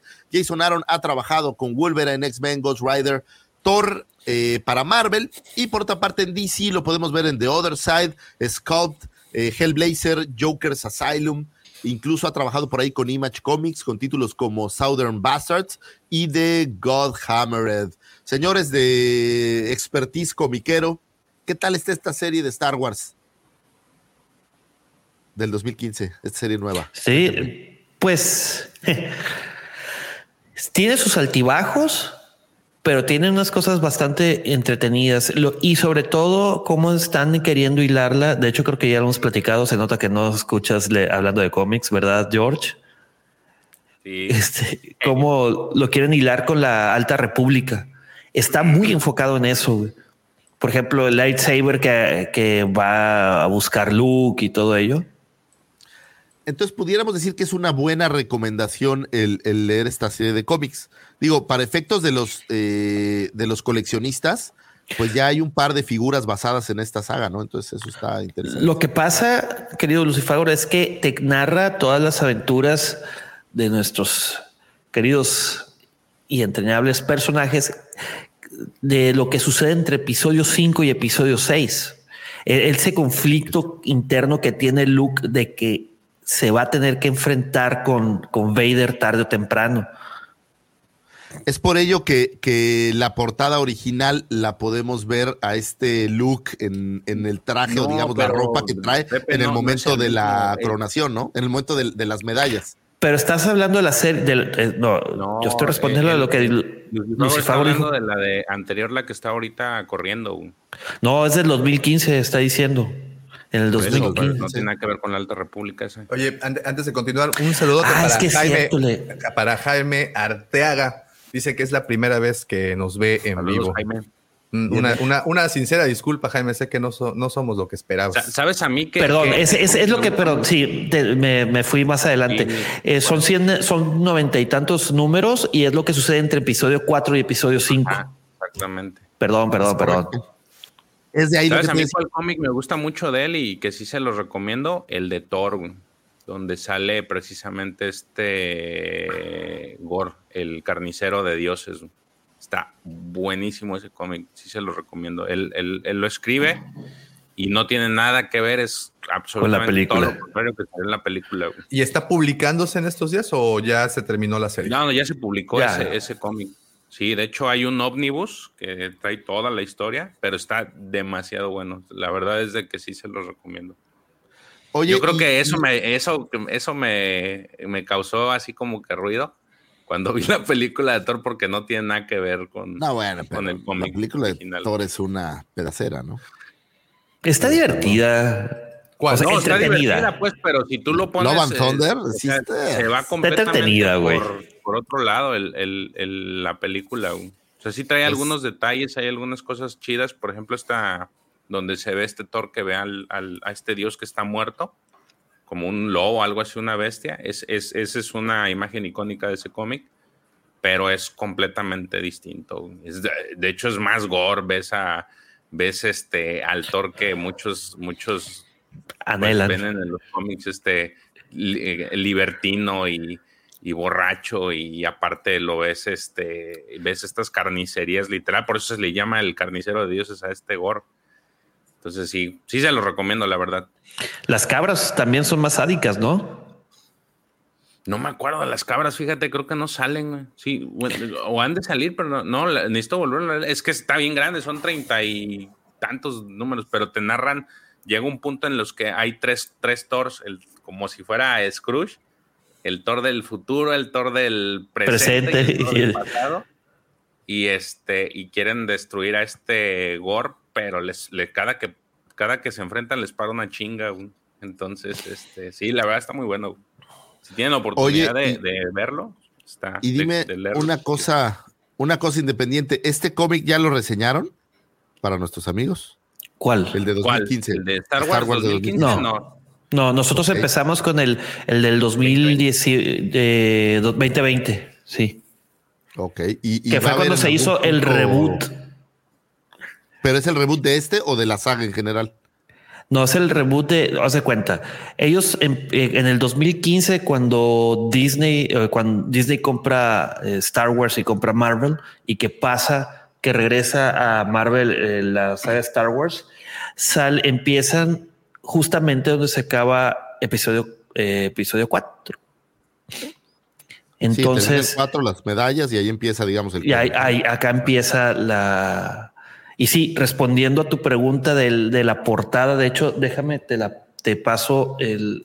hay una Davo- figura no Davo creo que es Sí, hay una figura. de comic pack Sí. De hecho, si la memoria no me falla, fue la primera de esa sa- serie de Comic Sí. Pack, ¿no, Davo? La- Fue una exclusiva de Black las convenciones europeas.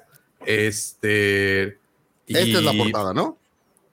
eh, a ver, se refleja un poquito. Sí, esa no, es la portada. ah, pero la No, portada del número uno es este, mira. Eh, ¿Lo puedo poner, Davo? Por favor. Espérate, déjame, dame un segundillo. Un segundillo. Ay, mira, mira, mira, mira, mira. An- Antes de que Pepe continúe, dice Rogelio Flores. Buenos días, mis queridos Wampas. Hace un mes les hice llegar unos diseñitos de miniaturas para la quinta temporada, pero ya no les puse si les gustaron o no. Pero no importa, aquí seguimos apoyando. No, Rogelio, te pido un favor, Sototote. Por favor, vuélvemelos a mandar porque eh, tuvimos cambio de equipo. Y sí, efectivamente, los tuyos habían salido eh, seleccionados porque están bien chidos. Los pusimos aquí a, votación con el resto de los miembros. Este, y, bueno, si puedes, por favor, envíame, por favor, por favor, la miniatura, porque definitivamente nos va a dar un gustazazazo tenerlos como nuestras nuevas miniaturas. Y fue un concurso, perdón, eh, Lucifagor, que creo que dejamos inconcluso. Y te parece, no sé si les parezca, la siguiente semana Me eh, vamos a hacer ya como oficial esto, esta chamba de Rogelio Flores, que de verdad, eh, como el babo, se la sacó. como saga. Tenías que traerlo a colación, güey. Estás todo engentado, güey. Por cierto, por con el cierto, babo, entramos tarde, güey. pues Es que no manches, no viste tremendo. Oye, por cierto, Kareli Ruiz está en Cancún, güey. No. Sí. Oye, así, sí, sí, aquí está. Sí, sí. Qué cosa tan horrible. Bueno, pues esta es la portada de eh, Jason Aaron, el número uno de la reedición de Marvel de, o el relanzamiento, porque no es una reedición esta en especial, es una historia nueva, ¿no? Pero eh, para la saga de Star Wars. Buen, buen cómic. El joven Pepe ya nos explicó un poco al respecto. Ojalá que luego nos avisen cuando lo vayan a Tiene, reseñar. para- fíjate, para tiene, ver. tiene, tiene detalles chidos, güey. Sobre todo eh, el crossover, tiene un pequeño crossover que se llama la de Screaming Citadel, o ¿cómo se llama en español, George? La, La ciudad, de la la que gritan. grita. Sí. Ajá. Que, que es, el, es entre con doctora Afra. Con doctora Ustedes, ustedes No, saben el, que eh, el GP no es un comic pack No per se, pack. es, es, No, es un una Black Series eh, que es la primera que apareció, aparece con esta portada, nada más que en la portada de la figura, la parte de color negro que está alrededor no es, es color blanco. Y es como una especie de libro que al momento de abrirse trae la figura, no trae plástico, por cierto. Y trae como, creo que trae el casco, Trae la bola de trae entrenamiento. un- el trae ahí un par de casco, la cosas. pelotita. Sí, sí, no me hagas caso, pero no, no trae Creo que la medalla. medalla también la trae. Creo que Sí, también, la también. trae. También la trae. Entonces es una, una buena figura. Pues feliz cumpleaños al señor Jason Aaron. Estaría bueno traerlo al programa para que nos platique algo daumático. Ahí apúntalo. Sí. Un 29 de enero, señores, ya para terminar del 2013, se anuncia la llegada de la Black Series de 6 pulgadas. Brian Tweet, reportero eh, Pero, de pero, pero, televisión. Perdón, Lucifer, nomás déjame, eh, le respondo a, a, a nuestro queridísimo JM. Claro. Eh, sí, el que dices tú es, eh, es Vader Down.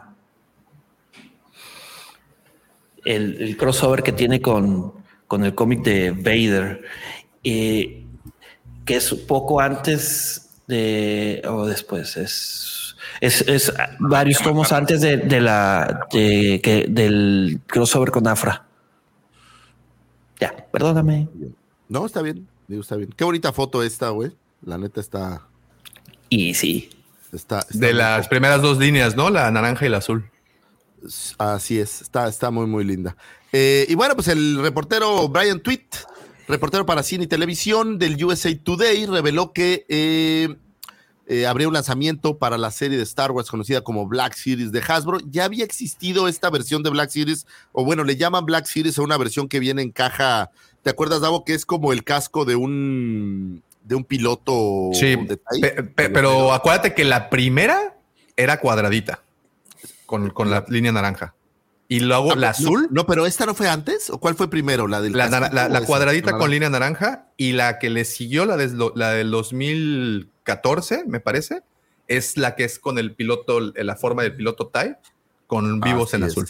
Que curiosamente ahí es donde vemos a Galen Marek por primera vez, por cierto. Afirmativo. Y a Eh, este Dark Plagueis también, la Ah, única figura de Dark. Plagueis. En- en- son de 375 y posteriormente ya se lanzaría la Black Series de 6 pulgadas. Es decir, la noticia era el lanzamiento de la Black Series, pero de 6 pulgadas. La nota decía algo así como después de 35 eh, años de fantásticos artículos de plástico, altos en la cultura pop de 3.75 pulgadas, Hasbro lanza este año Star Wars de Black Series, iniciando con un nuevo set de figuras de 6 pulgadas con mayores articulaciones y poniendo especial cuidado a los detalles. Con un precio de $19.99, cada una de las figuras serían eh, lanzadas en anaqueles. Habría ocho disponibles para la primera wave.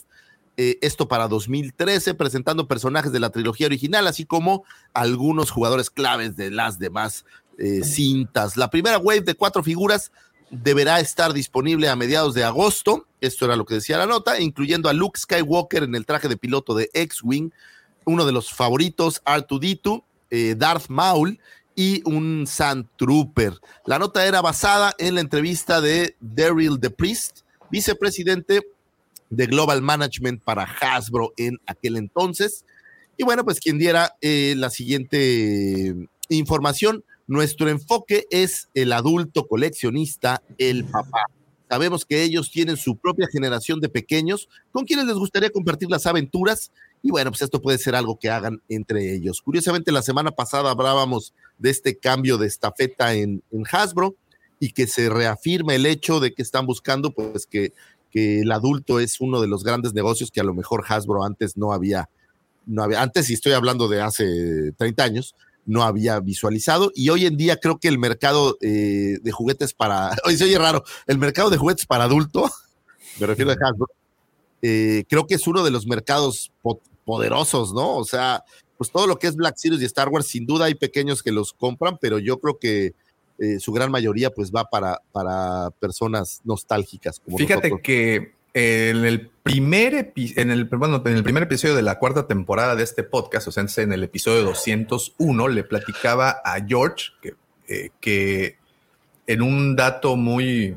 interesante y, y que la verdad me sorprendió un poco, que bueno, no, la verdad es que no me sorprendió tanto, pero muy interesante, es que las distintas eh, tiendas jugueteras alrededor en Estados Unidos habían reportado que del 100% de juguetes que se había vendido para las épocas decembrinas, para Navidad y bueno, todo esto, el 75% de los que la compraban para, eran adultos, o sea, eran el 75% de las figuras que se ¿Era el compraron 25? fueron eh, ya tienes razón, ¿verdad? Lo estoy volteando, lo estoy volteando. El 25% de las figuras que se compraron fueron para adultos. O sea, es un, un pues, un pedazo muy grande del pie, ¿no? Es un pedazo muy fuerte. Me- güey. O me- sea, mejor cambia. me- y si cambias el orden de las palabras, querido Davo, el 25% de este. ¿Cómo? Lo compraron adultos. tío. Los compraron Ay, adultos, güey. No, es que pues lo pueden comprar adultos para los niños, realmente. Entonces, realmente así es. Tú, tú le compras, tu adulto le compras el juguete al niño, pero el 25% de los adultos que compraron esas figuras era para ellos mismos. Así Era es. para O sea, de cada ocho, dos eran para adultos. Es que cada vez están más caras, querido Davo. Sí, sí. No, pero bien. ese no es el punto. No, ha variado Eso- tanto, güey. De 19.99 que costaron A al lanzamiento en 25. 2013. Pues, oye, estás hablando ya de 10 años, güey. Y, y Vein- ya ha 27 subido dólares 5 dólares, actualmente, 7 ¿no? dólares. 27 dólares. Cabrón. El Hocho, güey, de Costco, güey, sigue costando 1.99, güey, desde el 90 y garras que, que se fusionó con Price Club, güey.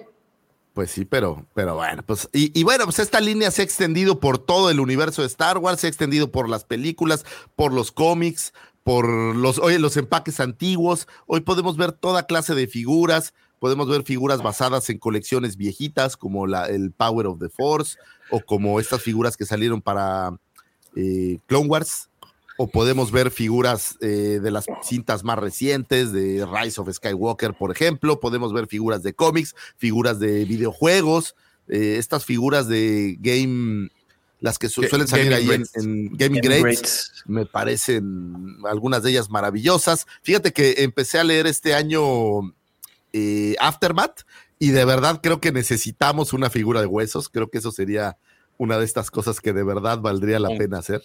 Que, por cierto, de Aftermath se saca uno de los personajes que tuvo más éxito este año en Black Series, que es Scott Van. Es correcto, entonces bueno, pues yo creo que sí, bueno, pero, pero por el Mandaloriano, ¿no? O sea, realmente... Ah, sí, sí, sí, no, pues por Aftermath pues hubiera quedado ya olvidado. ¿no? Aftermath, ¿no? Pero Huesos es, es una cosa maravillosa y creo que valdría la pena tenerlo ahí. Eh, o al menos de- de- fuera de él o Sloan, creo que los demás no me llaman tanto la atención, pero creo que serían personajes que a lo mejor sí habría Pues buena el aceptación. el- en Lego va a salir el Sloan. Ray ¿Ah, sí? Sloan, Ah. para Lego, ¿te acuerdas? Sí, sí, sí, para Ah, un pues pack está. de Lego. Está interesante. Debo confesar que eh, después de, de Kenner, de las versiones antiguas, eh, la Black Series de 6 pulgadas, pues es una de las grandes favoritas. Yo, yo, yo creo, Lucifer, que no después, yo creo que es Black Series y después el resto. Creo que es la única, hasta el momento, la única línea y colección. Pues una, que 10 años en el mercado. Dos, el número de piezas que tiene es extensísimo y no veo para cuándo. Y por ejemplo, aquí pregunta Sarita algo que me, que, me llamó mucho la atención. ¿Creen que la Black Series dure más años o que tenga por ahí otra línea que la reemplace? Y yo al momento nada más veo, no. ¿sabes qué pasa? Es, es muy fácil producir estos juguetes pensando en, en, que las líneas de las películas directas dejaron de ser populares. Todas las líneas de Disney basadas en, en la trilogía de Disney no fueron lo más popular, ni qué decir de, de sin agraviar de Resistance, que se quedaron en los anaqueles para, para vestir santos. Y entonces, eh, creo que hacerlas en una línea de Black Series lo que te garantiza pues, es que la gente no solo quiera coleccionar independientemente de, del material de donde vienen, sino se vuelve un coleccionable de línea. O sea, quieres tener todas las Black Series porque pues son de todos los, los productos que hay disponibles. Entonces creo que tiene como un doble, un doble gusto. Ahora, como tienes la Vintage Collection, que es también eh, pues bajo esa misma idea, no importa de dónde proviene o de qué material proviene, sino lo que importa es tenerlas todas como un álbum pues creo que, creo que ahí le dieron un, una gama adicional. Nos quejábamos de que habían editado demasiadas, pero bueno, pues Hasbro dice que lo que le interesa pues es que todos puedan tener la figura que les gusta, entonces por eso editan tantas, es decir, nos valen los completistas, o sea, es en los únicos que no se preocupan, los que más compramos, pero bueno, pues que todo el mundo tenga las figuras que les gustan, en esa parte estoy totalmente de acuerdo. Y yo si pudiera pedirle un favor a Hasbro, ya que no emitan más Din Djarin o Boba Fett. Uh, no, y había alguien, mira, mira. No, mi hijo. Mira lo que dice. El nuevo tráiler eh, dice MG. eh, el nuevo tráiler hay más mandos de colores. El sueño de, de Hasbro se hizo realidad. Está cañón, estoy de acuerdo. Pero bueno. Luego ya los había sacado esos.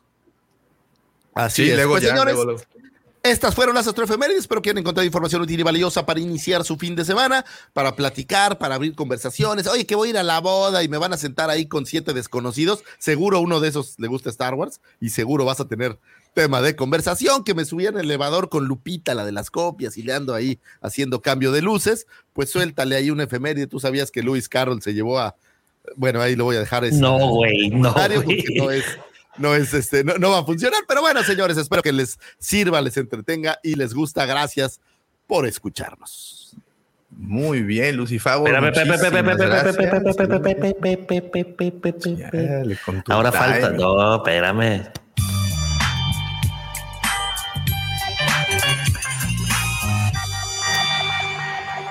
Muy bien. Jóvenes, me tengo que ir. Les mando abrazos. What?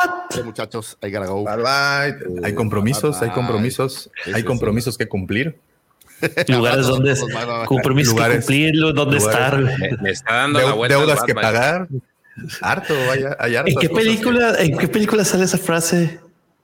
Una de Guy Ritchie, güey, de que places to be, eh, ¿cómo? Eh, lugares donde estar y compromisos que cumplir. Pues de- en, la, ¿Qué- en mi vida, ah, güey, en, en- en mi vida aparece. Esa es la Snatch. Es- según yo fue la de Snatch. Oye, esa frase, este, pues en mi vida es recurrente, Pepe. No te puedo explicar, cabrón. En fin, oigan, antes de continuar, muchas gracias a todos los que están presentes desde temprano, gracias y también a todos los que se están uniendo. Muchísimas gracias por estar comentando. Recuerden que esos comentarios enriquecen tremendamente el contenido y la calidad de este programa. Así es que gracias, Fer, Sara, JM, Javi, un saludote, Arkham Store, un abrazote. También tenemos a, bueno, a Rogelio, que ya tuvimos oportunidad de saludarlo. Wolfie, Wolfie también anda por acá, directazo que te aventaste el otro día, hermano. Muchas gracias por esa chamba. El Pijín, como le dicen, LGP también anda por ahí. El Veo a. Mandal, Mandal, al Mandalore Express, a Maxi, Maxi, un abrazo, hermano, a Carlos, Carlitos Toy Collector, un abrazote también. Eh, no quiero que se me vaya ninguno, espérame. Eh, obviamente, Alex de Mandalore Express, un abrazo, Alex Jaime también, que decía que es la primera vez que nos, nos veía en vivo. Muchas gracias por estar por aquí. Eh, Tonos World, la primera, también anda por acá. Y bueno, el resto ya lo saludé. Muchas, muchas, muchas gracias. Y también no habíamos dado la oportunidad de darle la bienvenida al profe que también se nos unió. Ah, mira, también anda por acá Cristian, un saludote Cristian. Profe se nos unió y, y, pues bienvenido a estas emisiones del 2023, que creo que es tu primer podcast, ¿verdad? Del, del 2023. Ah, del 2023 sí, sí, estuve de vacaciones, este, despejando un poco la cabeza, así que bueno, ahora ya de vuelta para arrancar el año. Por suerte, todo bien. Oye, profe, ¿cuándo, ¿cuándo regresan en arma tu propio canon. Y lo más probable es que estemos en febrero. Todavía no tenemos la fecha, la vamos a poner ahora en estos días. Vamos a ver, pero en febrero arrancamos de vuelta, seguramente. Muy bien. Y bueno, hablando también de contenido, George, ayer soltaste videazo, ¿verdad? Mira, y, y Sí, justamente. era de, de wishlist de, de figuras que estaría chido. Justamente. De hecho, te, te hice una pregunta, güey. Exacto, es lo que te iba a decir. Justamente alguien por acá, estoy buscando el comentario, ver, no preguntaba porque si creíamos Aquí que. está, mira. Ah, gracias. Que si Black Series sacaría eh, figuras, bueno, Hasbro, en general no Black Series. Hasbro sacaría figuras para la alta Si la sacan, yo las vería así como del tipo de cómic, ¿no? Que es lo que han estado sacando, porque de novelas no creo. No. ¿Tú crees que sea como lo que necesita la historia de la Alta República como para enganchar un poco más? Sí, porque le llega a los coleccionistas y si la figura está bonita, pues como que gana interés en la historia. Pero lo que parte de lo que decía en el video de ayer, digo, sabemos que la Star Wars se ganó ahora sí que se volvió mediático más que nada por el consumo de juguetes, ¿no? Es digo, es de las piedras angulares. Ya después empezaron a vender productos hasta tostadores, este, eh, no sé, eh, ropa, Muñecas de Leia. pero el fuerte, el fuerte, pues inició con los, los juguetes. Y entonces eso es lo que ha llevado a que mucha gente conozca también la, la, la saga. Digo, al menos sepa, sepa que, que existe porque los juguetes son un artículo que, que sí, que sí jala. güey. Entonces yo espero Sí. que sí, al menos en, en un futuro no muy cercano. Sí, sí, sí, sí, sí, sí. Muy bien. Un saludo también para Jerry que dice que anda por acá, que solo lo que nos está escuchando y jugando PlayStation 5. Chulada. Okidoki. Pues llegó ese momento tan esperado donde nuestro querido George nos platica y- e informa de la actualidad de nuestra querida saga. Oigan, y se cumplió el día lunes, eh, por eso ya hasta me cambié la gorra, ya para estar ad hoc. El lunes se estrenó el tráiler de Mandalorian y justamente decíamos esto de que ahora salieron muchos Mandalorianos, que de hecho se, se enlaza con el video que hiciste, ¿no? De va a haber más Mandalorianos. Entonces, Los coleccionistas sí. Quieren más mucho- Mandalorianos. me gusta mucho la estética de los mandalorianos y aquí vemos pues un montón más. El tráiler nos arroja ya, pues pareciera que son este diferentes facciones de mandalorianos, porque ese de la imagen, por ejemplo, trae como una cara en el en uno de los costados. Y luego estos fueron los primeros que vimos en pantalla, estos ya los habíamos visto en el teaser. Eh, y eran los que yo les decía que Lego había sacado un pack, un pequeño pack de cuatro mandalorianos de, y muy parecidos a estos. Entonces, este, como que ellos ya traían ahí la, la, primicia de, de- de lo que iba a suceder. Y entonces vemos más mandalorianos, vemos por ahí el Sundari, que parece que le fue bien mientras este, lo destruyeron, porque ya vemos vegetación rodeando el rodeando lo que era la cúpula.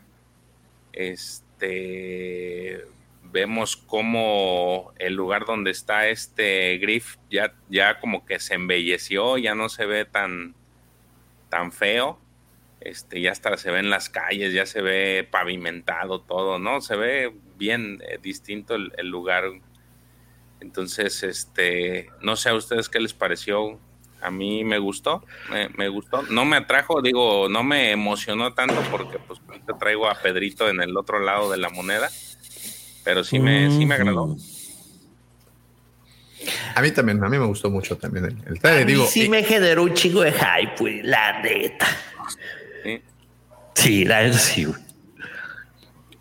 Sí, al- algo mu- muy chido es esto, ver, ver, digo, mi teoría de lo que yo vi es de que en estas primeras secuencias vimos muchos mandalorianos, pero parece ser que los que bajan del- de la nave son del Dead Watch y abajo están como otras facciones de mandalorianos, como que están luchando entre ellos, porque hay una parte en donde una mandaloriana le dispara. Espérame, espérame, espérame. Regrésale tantito, Davo. Esto, mi teoría, mi teoría, mi teoría. Ay, ay, ay, ay, ay. Le van a hacer la armadurita a Grogu, güey. A huevo. ¿A eso me hiciste regresar? Sí, güey, sí, sí. No manches, ya le hicieron parte, ya, ya le hicieron la, el chalequito, Mira, pues, obviamente. Eso es lo que te decía. Parece que a los bordes, a los lados de, la cúpula hay vegetación. Entonces, como que les fue mejor que al, al planeta ahorita que no estaban los mandalorianos. Porque ya esta vegetación tienen. Este. Es, esa parte me gusta mucho. Yo sí quiero saber más de Sundari, que era lo que siempre le decía a usted. ¿Se acuerda, profe? Que, que Sundari es así como que querer saber más. ¿Es donde vivía Satín y todos ellos? Ajá, sí, es, es, es Sundari. Entonces, eh, eh, hay muchas cosas interesantes del, de- que, se, que se pueden ver así a primera vista. Digo, no me puse tampoco hacia fondo a analizarlo minuto por minuto, pero este, eso se me hizo como que va a ser por ahí lo que, lo que vimos en, ese, en este primer tráiler, esta pelea entre mandalorianos, sobre todo porque te digo, le, le pegan un disparo antes de que salgan los, los, este, los Babo Freaks, los Ancelanis, se llama la raza. Este, hay una, hay una parte en donde tiran a un Nicto y una mandaloriana le dispara al, al casco de, de otro mandaloriano. Entonces creo que por ahí va a ir el, el, eh, lo que trata este, este pequeño trailer. Y este parece Coruscant. Pareciera, ¿no? Coruscant, Sí, Pareciera Coruscant. Mira, y ese un- casquito así como que... Oye, y pues bueno, esto fue, esto fue lo que le llamó mucho la atención a la gran mayoría. Otro flashback de la Orden 66. Y pudiéramos ver hasta Anakin ahí, fíjate. Se No, de para- hecho, se vean aquí, ¿no? No, Pero, a ver, no. yo no lo vi. Según yo, sí. No. ¿No? No, No, no. A- Habían, habían puesto una imagen, no sé si se había filtrado o... Ah, o- no, la, la, la, me- la mezclaron. Era una Ah, como ok. mezclada con el, el trailer de, de- con, con la serie de Bugo Boba Fett. Ya ves que ahí Oh, sale. ya, ya, ya. Y mira aquí un monstruo un de- nuevo. Parece un nuevo Hulk. alien. Ve nomás, güey. Chulada, güey. El Mandalorian, nueva Y la- y temporada. lo interesante también primero es que de la marzo. adelantaron, primero de marzo. ¿Para cuándo era? Estaba, Para el estaba, creo que para el 17. 13 o Para el 17, no me acuerdo. 17, ¿no?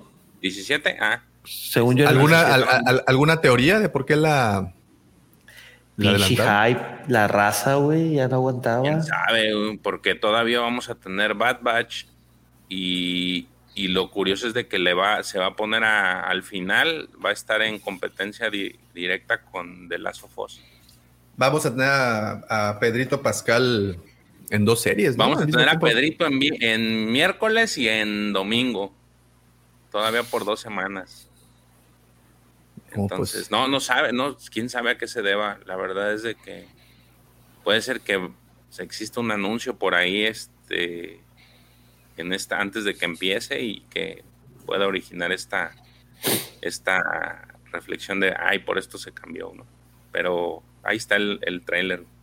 Yo la verdad Pues sí ya. me gustó, pero Un mesecito, un mesecito más. Sí, ya. ¿Cuál? Sí. Pues prácticamente. Casi un mes. Un mes y días.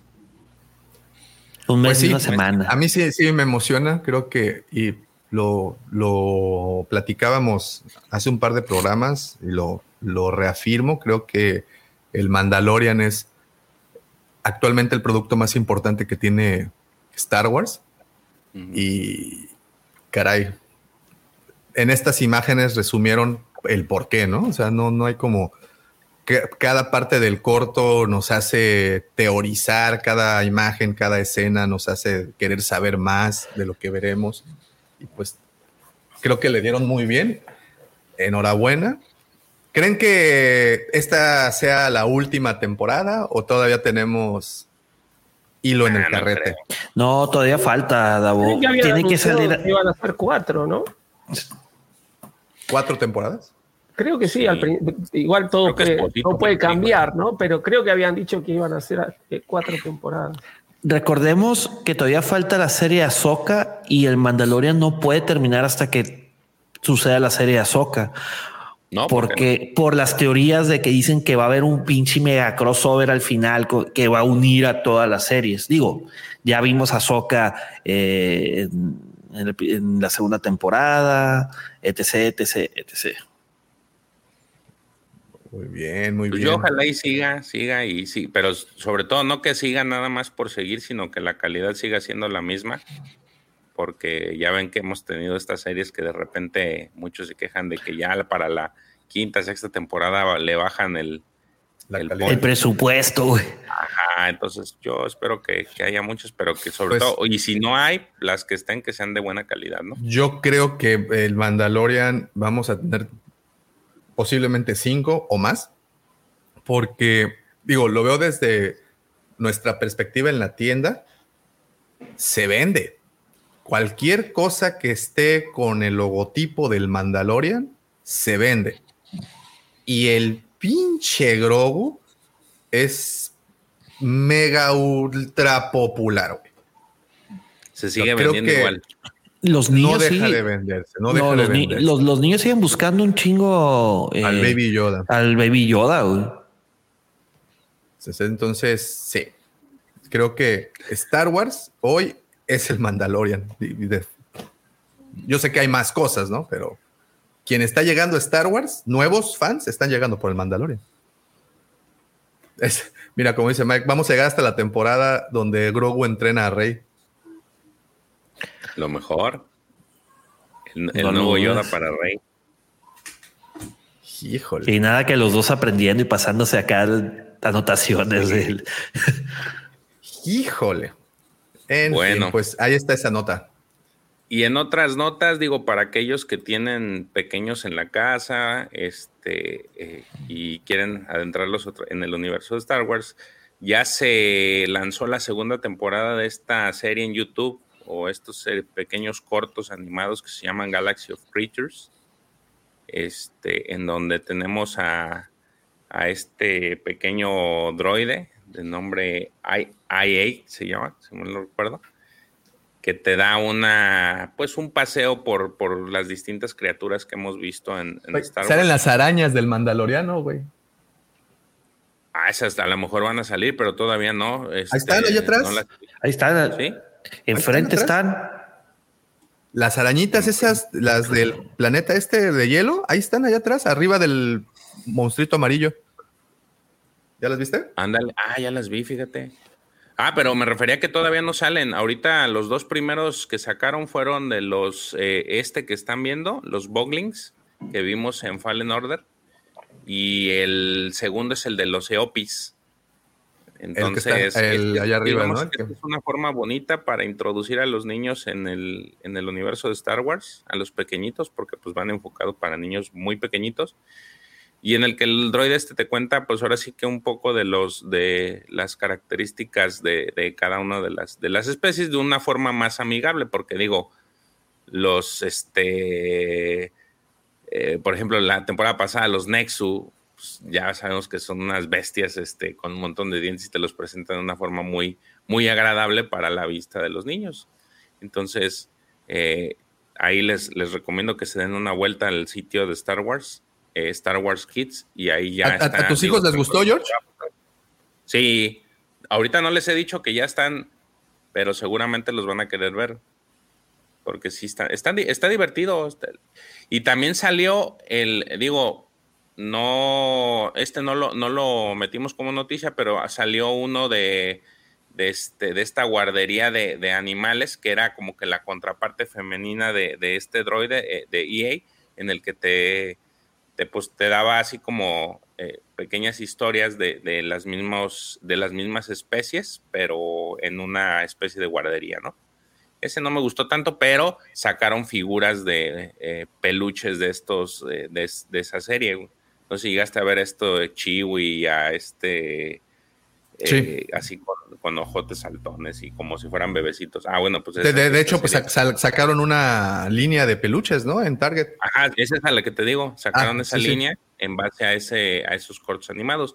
De este no han sacado nada, pero eh, pues están divertidos. A mí también me gustaron, eh, al- sobre todo porque al final te dan muchas características de los de las especies y este como que llenan, llenan, llenan alguna, te dan información adicional que, que, pues dices, ah, Alimentan el lore, ¿no? De, Ajá, de eh, precisamente, extienden más la mitología de Star Wars, entonces ahí está la recomendación, digo, está en Star Wars Kids.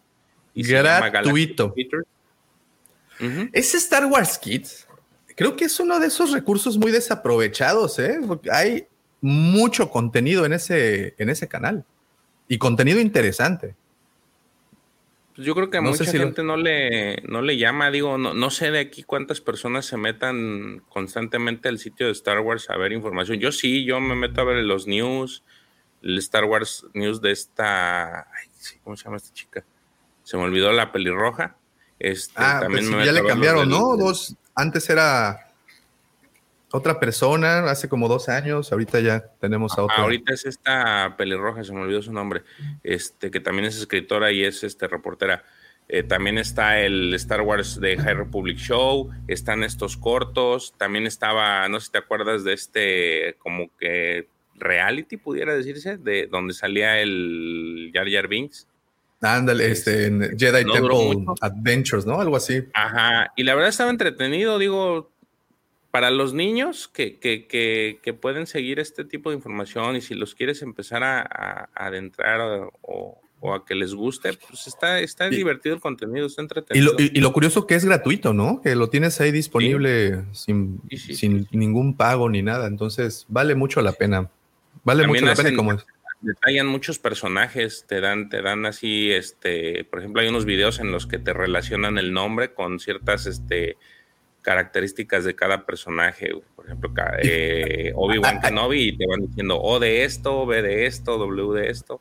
Hay, uno que me gusta mucho que se llama Star Wars Numbers o números en Star Wars o algo así, que son como ah, recuentos, ¿no? Está, está, interesante. Échale un ojito, sí. Yo también, ahí te apoyo, George. Es un algo bueno y lo mejor, gratuito.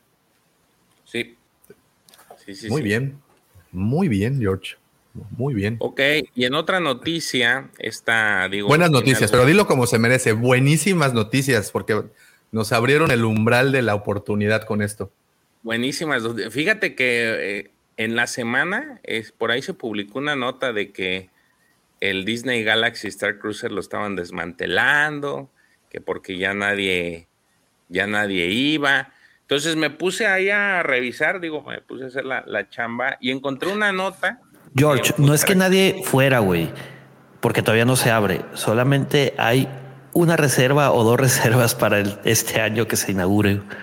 Mira, eh, es que va de la mano con eso. Eh, me, puse a revisar y hay un artículo que encontré en el que, eh, pues, el, autor del artículo dice, no es que, o sea, tal vez piensen que no le está yendo bien, pero realmente lo, que está sucediendo, lo, lo, que menciona es de que pues eh, están, eh, Disney como que se está tratando de respaldar por el tema inflacionario que está viviéndose en Estados Unidos, este, y han hecho y están haciendo muchas cosas también para atraer más clientes, sobre todo en las temporadas bajas. Eh, por ejemplo, dentro de las acciones que ha tomado ah, Disney en general es de que eh, según, eh, no, esto no, lo sabía, pero como que hay pases anuales en, Disney.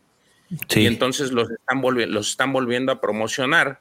Este, y también dentro de, dentro de las acciones que están tomando es hacer este, estos descuentos de, 700 dólares al pase del Star Cruiser y están ajustándolo también para exhortar a la gente que en las temporadas bajas vayan. O sea, lo que da a entender la nota es que no es tanto de que no le esté yendo bien a, al Star Cruiser, sino que están tratando de aprovechar los huecos en los que hay más temporada baja para exhortar al, también al, al, público que es local, porque eh, sí les ha diezmado mucho el tema de, de, los viajes a Estados Unidos por parte de la del gente extranjera entonces ellos quieren explotar de alguna forma también el área local o su, cliente local, que pues, son los propios estadounidenses, y están tomando varias medidas para hacer eso. Les digo, una de ellas, y que, era, que va en contraparte con esta nota que se filtró, no es tanto que,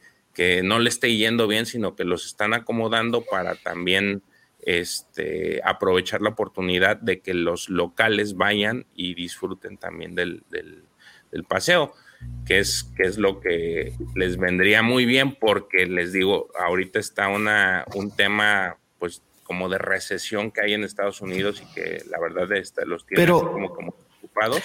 Pero George, una consulta, güey, o un comentario. Fíjate que los locales, pues no les conviene ir al Star Cruiser, güey, porque pues es irte a quedar un hotel, güey, y para lo que cuesta quedarte, güey. ¿Tú crees que, de, mira, pongamos el ejemplo de, de Florida. Los que viven en, en Florida, tienen el descuento de residente. No en el pase de un solo día, tiene- tienes que comprar pase de dos días en adelante. Entonces, tienes el descuento de residente, pero por ejemplo, muchos que viven en zonas aledañas van y vienen al parque o al resort, como le llaman allá, el mismo día, güey. Y quedarte, Pero, y pero qué cuánto, cuánto cuesta por quedarte un fin de semana? ¿Tú crees que van a pagarlo?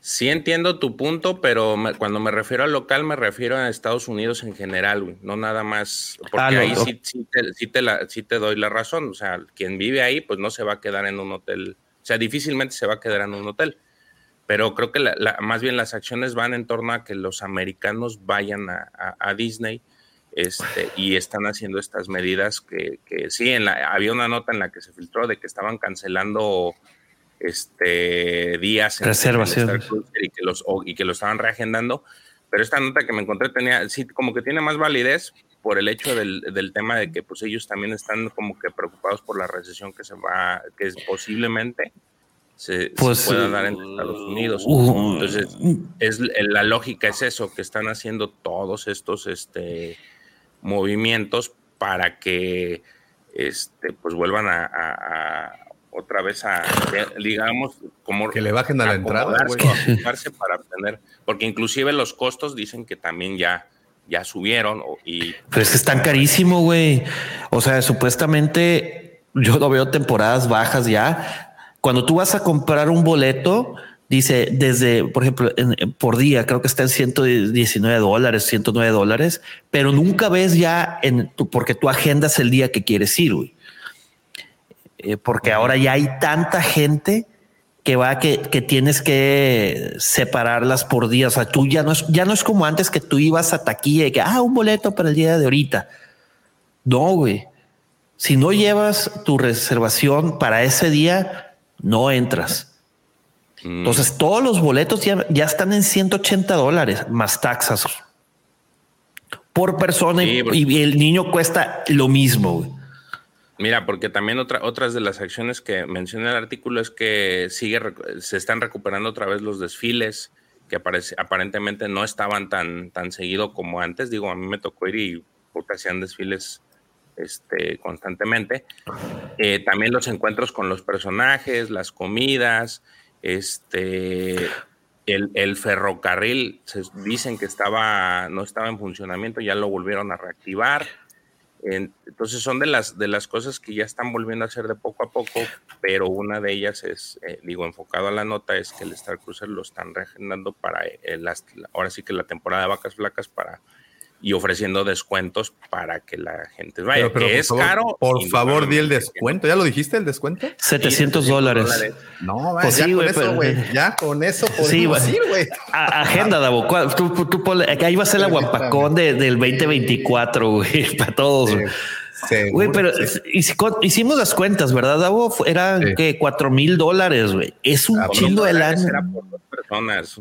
por dos personas, güey. Y, y pues si vas a Disney, difícil, si tienes hijos, difícilmente te van a dejar ir a Disney, güey, sin ellos. Son 80 mil pesos mexicanos por dos personas, güey. Por tres, no, por dos noches, tres días, güey. Para que duermas en una litera toda incómoda, güey. Porque aparte de lo que han mostrado, pues no es así que digas, vas a dormir en una Sin cama. ventanas, güey. Te vas a hacer claustrofobia y la chingada, güey. Te van a dar de comer pan inflado como el de rey. No, manches. no. Vete a un, a un Holiday Inn y desayuna en el Waffle House, güey. De todos modos, creo que no están incluidos los alimentos, Davo. No, man, es peor. Y la verdad, por ejemplo, echarte un trago en la cantina de eh, Galaxy Edge es caro, güey. es muy caro. güey. De que el trago está en 30 dólares. Do- ¿Hace sentido eso? güey? O sea, tienes que llevar una mina, o, o sea, tienes que llevarte tus lingotes de oro para poder pagar un viaje de esos. No lo dudo que hay gente que lo vaya a hacer, ojo, que sí tenga el poder adquisitivo para aventarse un viaje de ese calibre, pero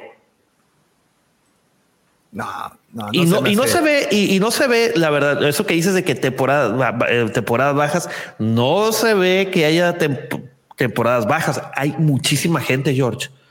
Bueno, allá es que no existe mejor, el. Digo, hay que, hay que, no, no sabemos cuáles son los números de, de, Di- de Disney, o sea, no sabemos. Muy es- sencillo, fíjate en las filas de los juegos. Ah, Güey, pero sí, pero esa es tu perspectiva, pero la de los inversores no sé cuál sea. Pues sangrar al, al pobre ellos- ellos ven consumidor. números y consideran cuando es una temporada baja, pues cuando no llegan al ingreso que ellos esperan. O sea, no, estamos hablando siempre desde la subjetividad con eso. Pues yo lo veo desde el, desde el punto de vista de mi bolsillo, hermano. Desde mi humilde punto de vista, literalmente. Sí. Muy, muy humilde punto de vista, güey. He tenido No, la, eh, oportunidad y el privilegio, güey, pero Fíjate, yo, y, y- y yo además digo, si fuera como Galaxy Edge. Que pues todo lo que hay te emociona y, y- y de cierta manera pues haces el esfuerzo por, por ir porque quieres subirte a los dos. vivirte juegos esa, a esa, quieres vivir esa experiencia. quieres vivir esa experiencia, exacto. Pero un hotel con cuartos como donde dormía Andor en la cárcel y que te cueste cuatro mil dólares, o sea, hace dos mil dólares por, por huésped y no tienes nada incluido. Está Sí, cabrón, güey. Fuera de proporción, ¿no? O sea, entiendo que, que- que los fans queremos vivir experiencias muy eh, in- inmersivas. Temáticas. Temáticas y, y- y que, que vivas la experiencia inmersiva, ¿no? O sea, eh, pues lo entiendo, pero por esa cantidad de dinero. Y lo- aparte- Lo veo, difícil, güey, lo veo muy difícil. Incluso para la gente que vive en los Estados Unidos con un mediano presupuesto. O sea, no, ni siquiera te voy a hablar de los de alto presupuesto. Porque incluso para muchas personas, la gran mayoría de los Estados Unidos, pues esto es impagable. Ir a los parques de Disney es impagable, güey.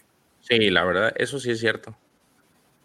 Fíjate, eh, Davo, y eso, o sea, ok, supongamos, tienes el poder adquisitivo, ahí te sobraron, ¿qué te gusta? 10 mil dólares, güey, que ahí los tienes y no te van, te estorban, güey. O sea, supongamos, supongamos, supongamos. Sí, un día cualquiera en tu vida, ¿verdad? Sí. Es ir solamente a- al hotel y hasta y a Galaxy Edge, porque si te fijas, todo el, el programa está basado alrededor de Galaxy Edge. Digo, de, en, en, en Orlando, pues realmente Disney Hollywood Studios no está muy guau. güey. O sea, real- a- a lo- seguramente pusieron ahí a Galaxy Edge para que la gente fuera. Tiene otros dos, tres cosillas eh, Pero fíjate, pero- curiosamente es el parque que más me gusta de Disney, el, el Hollywood Studios. ¿De veras? Sí, te lo prometo, es el que más me, me llama la atención de todos. Bueno, o sea, obviamente abajo de Disney, bueno, de, de, de Magic Kingdom. sí, Por eso, pero es- no te vas a los otros parques. O sea, es ir a pagar cuatro mil dólares solamente para estar en Star Wars. O sea, tienes que hacer un viaje especial solamente para vivir la experiencia de Star Wars. No Tienes te que va vivir una vida tiempo. especial para poder pagar esto y Sí, hacerlo, claro. No, no, por eso, manera por eso mi premisa de que si te sobran 10 mil dólares, o sea, que tienes ahí 10 mil dólares que te estorban en tu bolsillo, güey. Porque creo yo, no me dejarán mentir aquellos que han tenido la oportunidad de ir a Disney, ya sea Disneyland o Disney World, que no nomás vas a Star Wars. Digo, si ya estás ahí, te vas a aventar eh, ir a, a los otros parques, ¿no? Sí, Magic sí. Kingdom, todo eso. Claro, pues Claro. ya llegaste allá, ¿no? Que- Pues sí, güey, lo complicado ya estaba. güey. Ya brincaste Ya llegar, el sí. ya brincaste la barda, ya te persiguió la migra, pues ya llega, güey, no mames, pues no te vas a ir allá, ¿no? Se, se me hace una experiencia bastante cara para lo que te están ofreciendo. Galaxy Edge, ¿cuántos juegos hay? Hay dos. Está eh, Smuggler's Run y está Rise of the Rise of the Resistance. Y tienes el Star Tours, pero eso está fuera de Galaxy Edge. Obviamente Ay, tienes otros, otras. Me sigue gustando. Está chido, güey. está, está, está chido, está, está muy divertido. Ya, ya te cambiaron la historia. Convengamos que el parque de, de- de- de Batu es chiquito. Sí, Además, es, es- En un- en dos es horas justamente- lo recorriste todo. es justamente el punto al que voy. Eh, No está tan grande, güey. O sea, e invertirle tres días, güey. Yo creo que ¿Cuál va a llegar un punto. de Avatar? No fui al de Avatar, güey. No. Es que está en otro parque ese, Está- El de Avatar está en el de Animal Kingdom. en Animal King. Dice, me dijo Andy que está bien chingón el de Avatar, güey. Que la, Mira. el subirte al, al- Con todo lo que amo Star Wars, el mejor juego es el de Avatar. Así te lo digo. Sí, y el mundo está muy bonito. O sea, bueno, todo el parque que, que rodea eso está muy lindo. Digo, las piedras estas que simulan que están flotando. Mira. Los performances que pasan a- alrededor está bien. me van a lapidar por lo que voy a decir. Y con el debido, o sea, y lo digo con todo, con toda franqueza. Está muy chingón la inmersión eh, de, en Galaxy Edge, pero al final del día es como si anduvieras paseándote por un desierto. Tuve la oportunidad también de estar en, en Universal y el de Harry Potter. Hay tanto detalle en tanto en Diagon Alley güey, como en Hogsmeade que la, o sea, que realmente si los comparo, por favor, no me malentiendan y no me malinterpreten. Me la pasé, la o sea, es, es- no, es, está, o sea, te, te atrae muchísimo más entrar a Diagon Alley, güey, porque ves al fondo Gringotts y pinche dragón acá aventando fuego y hay tanto detalle que muchas cositas que ver. Ese dragón está bien chido.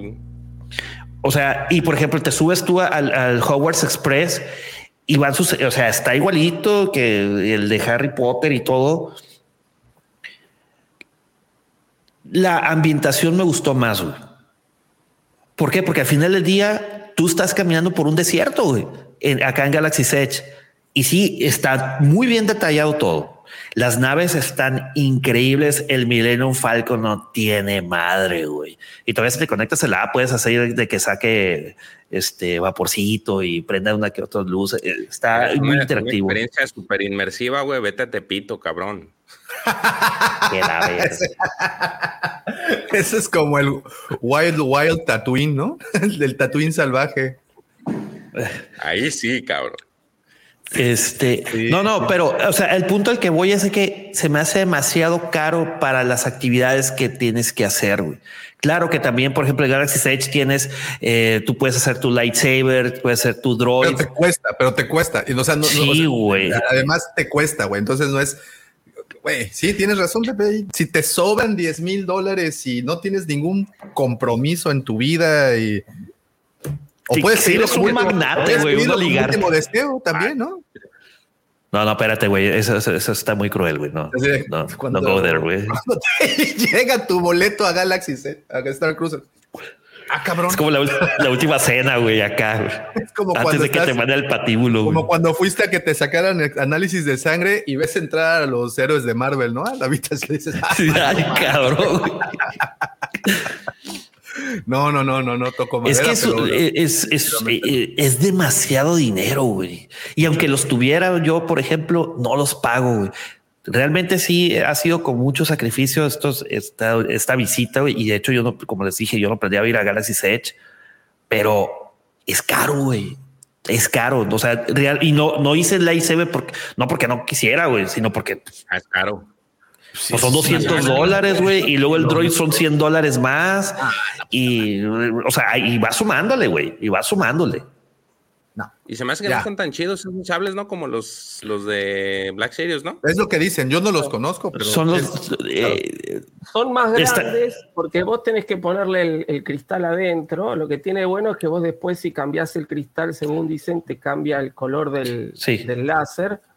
Pero son más grandes y son muy de plástico. Si eh, yo cuando fui también tuve que elegir, digo, o me armo este sable o me compro la, la réplica, ¿no? Y o me entonces- regreso.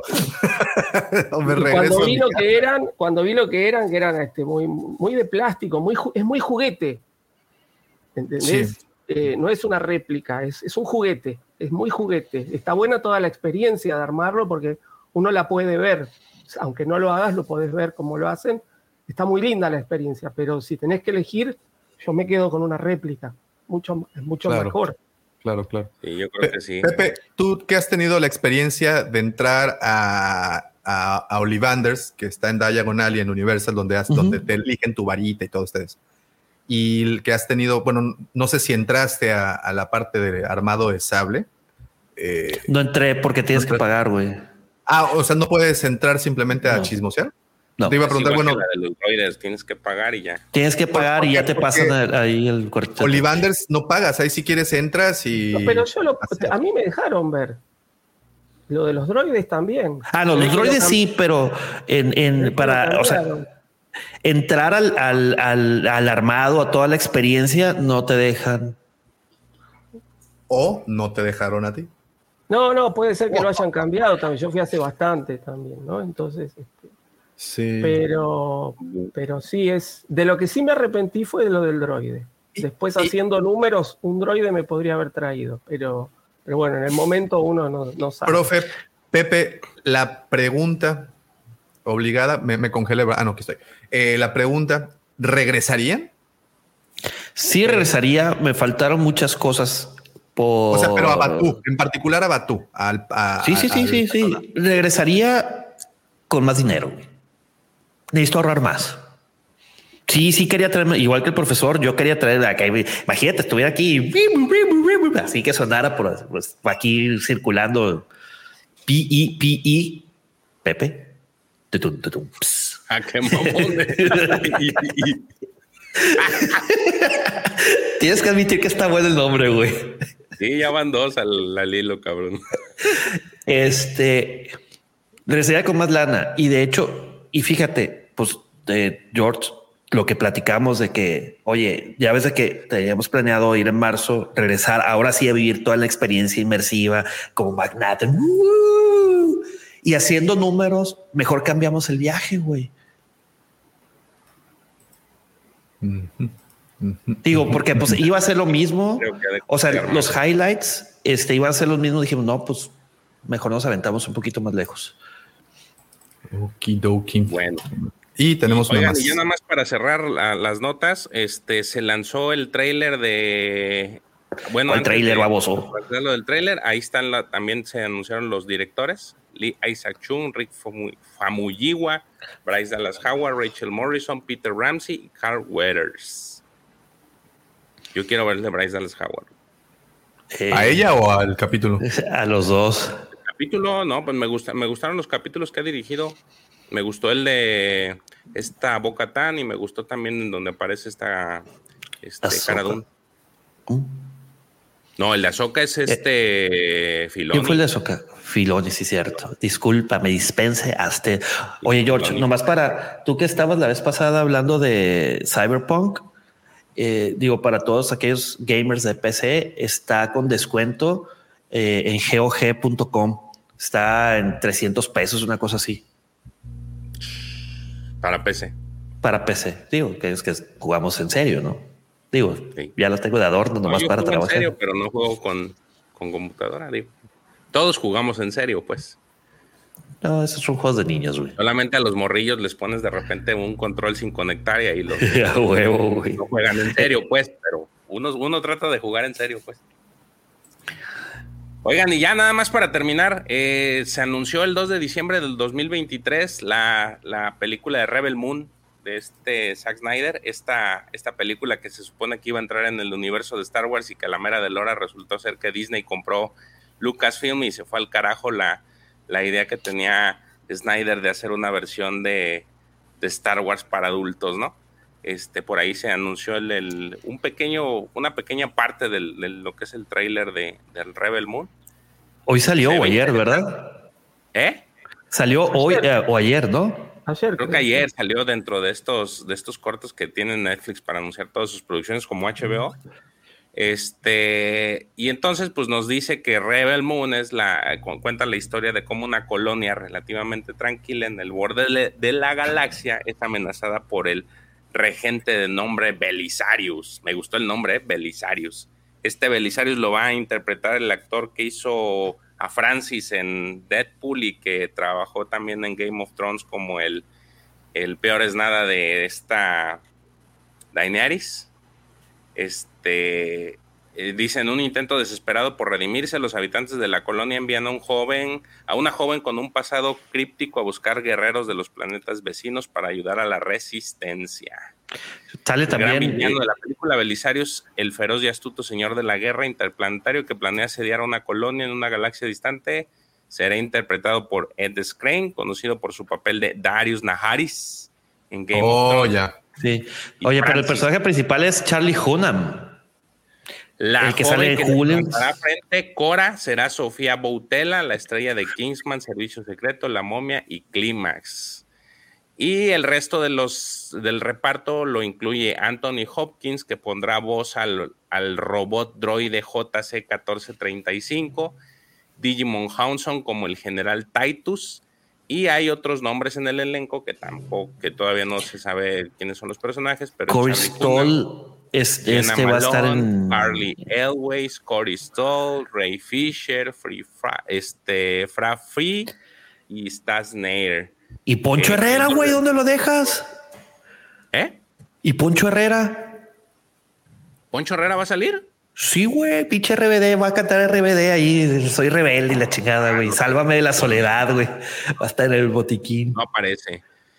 Entonces, ahí está, por los que quieren ver, este, quieran ver esta versión adaptada de, de Star Wars que no se dio y que es de Snyder, que le fue bien ahora con su última película de los, de los zombies. ¿Cómo se llamó esta película? Es la precuela, ¿no? ¿Cuál? No, la de los zombies dos. que hizo este. Por eso es, es precuela de la película, este Ejército de los Muertos. Oh, Ah, sí. ya. Ya, ya, ya. Pues ya. ahí está. 2 de diciembre del 2023. Army of the Dead. ¿Sale? Pues ahí lo tenemos. Listo. Vientos, George. Muchísimas gracias por mantenernos informados, súper informados. A ver. Súper, súper informados. Oigan, pues llegamos a esa hora donde, para empezar, muchas gracias a todos los que están por acá conectados. Gracias, como siempre, es de verdad un placer estarlos leyendo, un placer poder también platicar con ustedes. Y eh, no se olviden también de dejar ese poderoso, poderosísimo like que tanto nos ayuda para llegar a más partes. Señores, por favor, ahí está, dejen ese like, es gratis y nos ayuda muchísimo. Es una manera de, de apoyar este podcast. Bueno, y habiendo dicho todo eso, llegamos a la hora en donde pues las opiniones son vertidas en este, en este gran caldero de maldad que se llama el Bad Batch temporada 2, el cuarto episodio llamado Más rapidito. ¿Cómo era? Faster, ¿no? Se llamó.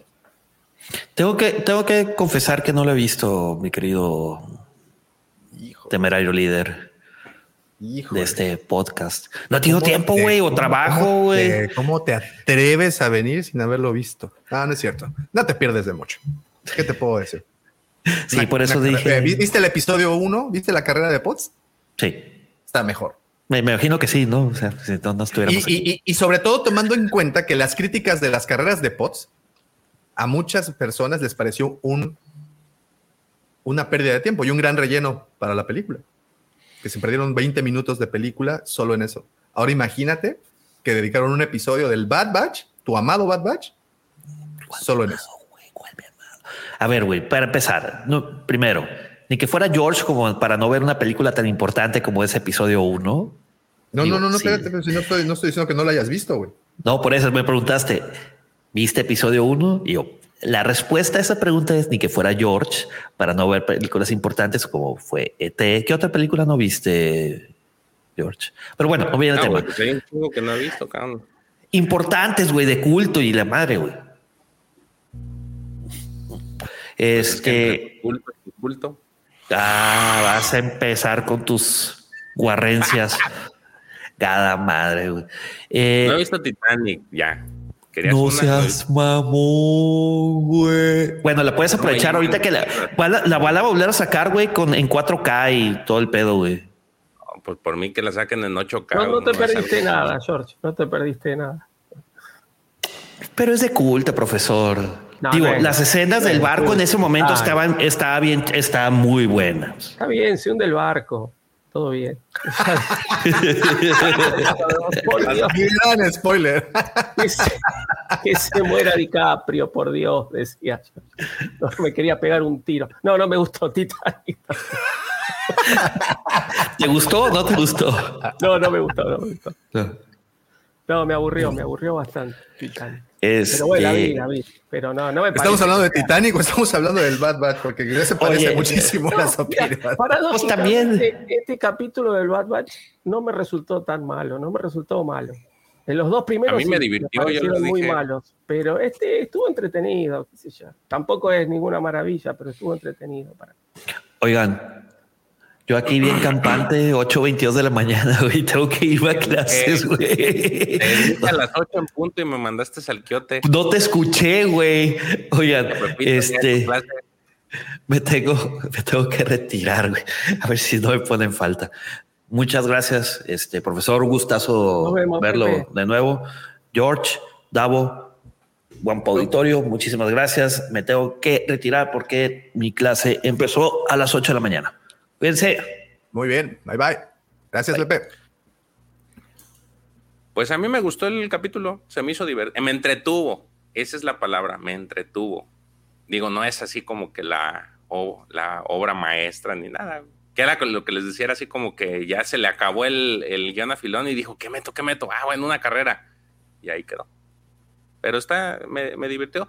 A mí me sigue gustando mucho el diseño de Omega. Sí me sigue. ¿Sí? La verdad sí me, sí me ha gustado mucho cómo la, cómo la diseñaron para esta temporada. Pues tiene un par de momentos que me hicieron reír, genuinamente me hicieron reír. Que uno de ellos es cuando sin querer desviven a uno de los eh, espectadores de la carrera porque se Ah, les sí. dispara un arma y de repente se lo truenan, Una bala perdida. una bala perdida. Y también pues cuando atropellan al, al droide este, que no me acuerdo cómo se llama, a Tello. Teillo. Tello. también. Se, se me hicieron muy, muy entretenidos, o sea, muy divertidas esas partes porque, pues, quieras o no, es un poco de humor negro del que... ¿Sabes también que estuvo interesante que le variaron a las, a las especies? Porque ya vimos a este Duwitin, que como me gusta esa, esa especie, el. ¿El de los colmillos? ¿El grandote? los. Que es como la novena hermana, ¿no? Ajá. Le. Ah, mi pregunta también- es, ¿ese mismo personaje será el que aparece en el episodio 7 en el Palacio de Mascanata? ¿Quién no, se llama, no, no es el mismo. ¿No es el mismo? Tiene otro nombre. No, no Oh, es ya. el mismo. Ya, ya, ya. Pues sí, a, a mí también. Ay, su, nombre del vato. Este tiene un nombre. medio- Grumar. Pero, Grungar. pero- pero es la misma especie, ¿no? Básicamente. Sí, es un Duwitin. Y bueno, de nueva cuenta, la premisa de este episodio, digo, no es tampoco gran cosa ah, para, para ahondar, que creo que también eso es parte de la magia de estos episodios, que, que no son como que tan profundos, o sea, están muy súper, o sea, muy, muy por encimita, pero pues como bien dicen, sí están entretenidos. El anterior sí definitivamente tuvo otro, otro matiz, el episodio 3 este episodio 4 regresamos a las andadas, volvemos a ver a los del Bad Batch, que pues, no los habíamos visto en el anterior, aunque pues a una parte, ¿no? Que es Wrecker, Ek, este, Tech y... Los y- otros andaban de y- cargadores. Así es, andaban, andaban en un encargo. Y básicamente, ¿de qué va todo el episodio? Pues es una carrera muy parecida a los Pod Racers de que vimos en el episodio 1, nada más que a esta le llaman caos o el carrera del caos o algo por el estilo. ¿Por qué? Porque puede pasar absolutamente de todo, se vale de todo. Y, pues incluso armas, incluso la misma carrera eh, les presenta obstáculos inesperados que pues hacen que eh, pues los competidores no puedan concluir. Eh, entretenido, sí, creo que esa es la palabra, entretenido. Un episodio que muchos han llamado de relleno, lo cual pues sabemos que es parte de la herramienta narrativa que usan las series para poder ahondar un poquito más en los personajes, que creo que esa sería mi única molestia, porque pues ya molestarse por, por un episodio, pues no, no, no, no, no le veo lugar, pero a pesar de que hemos visto o vimos, por ejemplo, en la temporada anterior muchos episodios de estos en donde la trama no avanzaba tanto, al menos nos entregaban más información de los personajes. Y en este no vi tanta esa información. Y la único o la única información extra que pudimos conocer es que el personaje de Sid, la Trandoshana que los contrata para todo, pues nos dejaron ver que nos puede traicionar en cualquier momento, ¿no? Entonces, eso le va a cambiar un poco la dinámica. su nombre completo. además, su nombre completo. Además, que pues básicamente para mí fue como que toda la, la, información que, que, pues extra, ¿no? Que nos pudieron entregar. Y repito, un episodio entretenido. No avanzamos tanto. Conocimos otro planeta. Regresamos también al planeta este, ¿cómo se llama? El al principio, el que aparece, donde están, pues donde están ellos, donde está Sid y toda la, la banda. Se me olvidó. Ormantel también. Conocemos personajes, droides, aliens, como dice George, vimos ahí cómo variaron tantito. Y pues así nada más como opinión, ¿qué calificación le pondrían a este episodio? Yo le pongo un 7. Eh, a mí, me, a mí me, pareció a, mí lo que me hizo entender este, este capítulo, más allá de, que por ahí no, no, lo podía procesar con la temporada anterior, que está apuntado a los chicos, digamos. Me pareció un capítulo, ahí como dijo Fer, que estuvo bueno pero muy predecible. Sí, es un capítulo muy predecible, es decir, te, te vas dando cuenta enseguida de cómo va a venir la mano, pero está bien estructurado y está muy orientado, lo vi como muy orientado a los chicos, pero con una cosa una, trama sencilla, pero entretenida, ¿no? Este, con esos toques de humor. Me gustó mucho cuando, cuando lo atropellan al, al robot. Este, porque bueno, todos sabíamos, Tech tiene que manejar el, el pod este, pero si ya reconstruyeron al robot, ¿cómo va a ser? Y lo atropellan ahí de golpe, que por ahí medio que no, uno no, esperaba que hicieran esa, esa, esa, jugada tan drástica, ¿no? Este, y me resultó entretenido, me resultó entretenido y, bien estructurado, que no me parecieron entretenidos los dos primeros. Eh, yo lo, pongo en contraposición, los dos primeros no, no, ni siquiera me, me, compenetró la misión que tenían que hacer, a ir a robar esas cosas en el castillo de Doku. Esos dos primeros capítulos me parecieron por ahí que hubieran estado bien en la primera temporada, pero para una segunda temporada esos dos capítulos sí me parecieron más relleno o que no aportaban nada. Y este me resultó entretenido, me resultó bien armado y creo que a los chicos les, les gusta. ¿no? Entonces por eso me por eso quedé conforme, digamos. George. Yo sí, como, yo le pondría 8 porque la verdad es que, vuelvo a insistir, a mí los que los morros son los que me han pedido ver el, la serie, ellos eran los que estaban al pendientes desde que andaba con que se anunciaba. Y a ellos les gusta y se ponen a verlo cuando los veo con ellos, pues yo también me entretengo con ellos. Entonces, por más que nada es por eso, porque sí es como dice el profe, va en, la serie está encaminada en los, los chicos, ya le habíamos hablado la semana pasada, creo yo que no, no hay que buscarle tanto ni analizar ni sobreanalizar cada detalle porque pues realmente es van muy enfocados a los chavitos. Y este es este es el ejemplo de por cómo va. Al final es una historia entretenida trae cosas chistosas. Este te digo a mí lo que más me gustó fue que hubo más especies que no habíamos visto. Me gusta mucho la especie del Duwitin y qué bueno que apareció. Y ya no, no tiene más. y no tenemos figura, ninguna figura de esa especie, ¿eh? Para una Black Series de la buena hermana. En el video que saqué ayer, estaría chido tener un Duwitin porque están enormes. O sea, sí, son sí, sí, cosas enormes los Duwitins. Sí, sí, sí, sí. Yo creo que estoy con, con ustedes. Voy a quedar en medio, 7.5. Porque les digo, lo único que no me, no me agradó tanto fue que pues, no nos dieron como más información de los personajes, aunque pues lo rescató que tuviéramos más información de, de Sid. Y, como dice el profe, definitivamente es una serie enfocada a los chicos porque pues también dan valores, ¿no? Y como acá menciona Arkham Store, Eh, lo que estuvo bueno eh, fue lo del lo último. Pensé que matarían a Tech y el jefe enemigo se la perdonó porque vio lealtad en ellos. Y eso no se ve todos los días en, una galaxia muy lejana. Creo que sí está enfocada como a promover ese tipo de, de valores, podríamos decir, a llamarle. Pues algo, algo, algo importante. Eh, y bueno, obviamente, como también pueden ver en el, en el título del, del podcast, hablando de carreras, juegos y apuestas, de nueva cuenta caemos en, en- la misma temática, ¿no? En la misma temática en donde eh, la manera más popular para entretenerse en esta galaxia es justamente eso, haciendo carreras, juegos y apuestas. Y, y- y- vaya que hay para dónde dar y repartir.